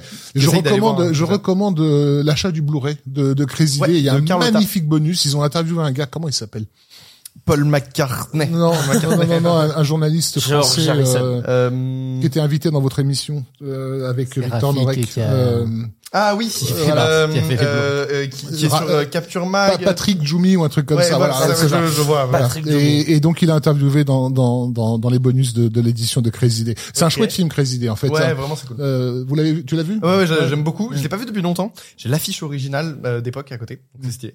Mais euh, ouais, non, non, c'est un, film que j'aime bien. Et le titre français me, ouais, ouais, c'est c'est c'est du flex, c'est du flex. euh, et le titre français me fait beaucoup rire. C'est, il est absurde. Pourquoi remplacer une chanson des Beatles par Crazy Trop Day? long. Euh, à l'époque, les titres fr- les, les titres anglais euh, en France, euh, euh, je crois que Wish You Were Here c'était sorti sous le titre Too Much. Euh, vraiment, en gros, c'est- les Français sa- savent pas parler Pourquoi l'anglais, donc euh, en gros, spécialiste voilà. pour faire ça. Au- Ok. au- Au-delà de Thank You, euh, ça marche. Et toi, pas, du quoi. coup, c'est un film que t'aimes bien. Euh, Oui, j'imagine et, et- et puis surtout que j'aime bien aussi par rapport à, la- à sa façon de, de parler d'une époque, en fait, parce que basiquement c'est un film qui parle de- d'émancipation féminine, l'air de pas y toucher. Moi, je, je, je- je dé- je déteste les films qui te font la morale, euh, qui, qui- Ouais. voilà, qui, te- voilà. Mais quand on, te- on choisit un sujet qui a rien à voir a priori, voilà, c'est quatre groupies qui vont à un concert des Beatles. Ouais, ok, très bien, bah, why not? Et à la fin, tu dis non, en fait, c'est un film sur le wo- women empowerment parce que basiquement pendant ce, récit, Ouais. ces nanas vont se découvrir euh, autrement et ça te fait comprendre que l'époque des Beatles, c'est aussi une époque où, où, où les règles sociales commencent à être bousculées euh, et que ces femmes vont être les premières à ouvrir un, à déchirer un voile en fait si tu veux. Mais c'est jamais ça c'est jamais balancé à ta gueule. C'est toi en tant que spectateur qui en regardant le finesse, film euh. tu te dis mais ouais mais en fait si on a bien y réfléchir ça a commencé à ce moment-là tu vois Ok. Ok. Euh. Nico, t'as une petite reco ou pas toi Bah, pour rester sur les Beatles, Beatles Anthology, c'est génial. Vraiment choper le petit coffret. DVD là et regarder tout. Et c'est si vous aimez les Beatles, c'est un, c'est un pur bonheur. J'ai, faut- j'ai, en fait, je dis ça parce que j'ai très envie de me les refaire. Là, vu qu'on a fait cette news, qu'il y a la nouvelle chanson des Beatles et tout qui est sorti, j'ai vraiment envie de ressortir mon coffret et de me faire euh, un petit épisode par soir pendant pendant une semaine, euh, euh, me, me, me taper euh, une heure de docu euh, des Beatles par euh, par soir. Ça me ça me donne très envie quoi. Ok. Bon bah super. Et toi, t'as pas de t'as pas de Bah alors si mais je l'ai pas tra- je l'ai pas, travaillé pas. je l'ai pas travaillé surtout moi je vais proposer euh, Garde à vue euh, donc de euh, Claude Miller avec magnifique avec euh, Lino Ventura et Michel Serrault et Romy Schneider euh, c'est un huis clos qui se passe à Noël et euh, et donc euh, Ventura joue euh, un enquêteur un flic et il va essayer de euh, en gros tout le film c'est euh, euh, un interrogatoire et il va essayer de tirer les verres euh, les verres du nez à un mec pour savoir s'il a tué ou s'il a pas tué. J'ai pas envie d'en dire plus parce que moi j'ai découvert le film sans savoir ce que c'était et j'étais euh, très très agréablement surpris, c'est c'est absolument génial. Hitchcockien même on peut dire c'est parce que Oui, c'est vraiment un huis clos hyper Oui. bien hyper bien réalisé Ouais ouais, absolument Ouais, euh, dans la mise en scène, c'est tellement bien fait, c'est euh, c'est bluffant. J'ai pas envie d'en dire trop et euh, pas j'ai pas assez mon bossé, j'aurais préféré bosser un peu plus mon sujet pour pouvoir vous donner envie mais je le recommande euh, fortement. Claude Miller, il a, il a eu deux chocs, enfin pour moi, hein, euh, successifs, qui a été effectivement euh, Garde à vue, incroyable, et euh, Mortel Randonnée, qui est juste après, toujours avec Michel Serrault.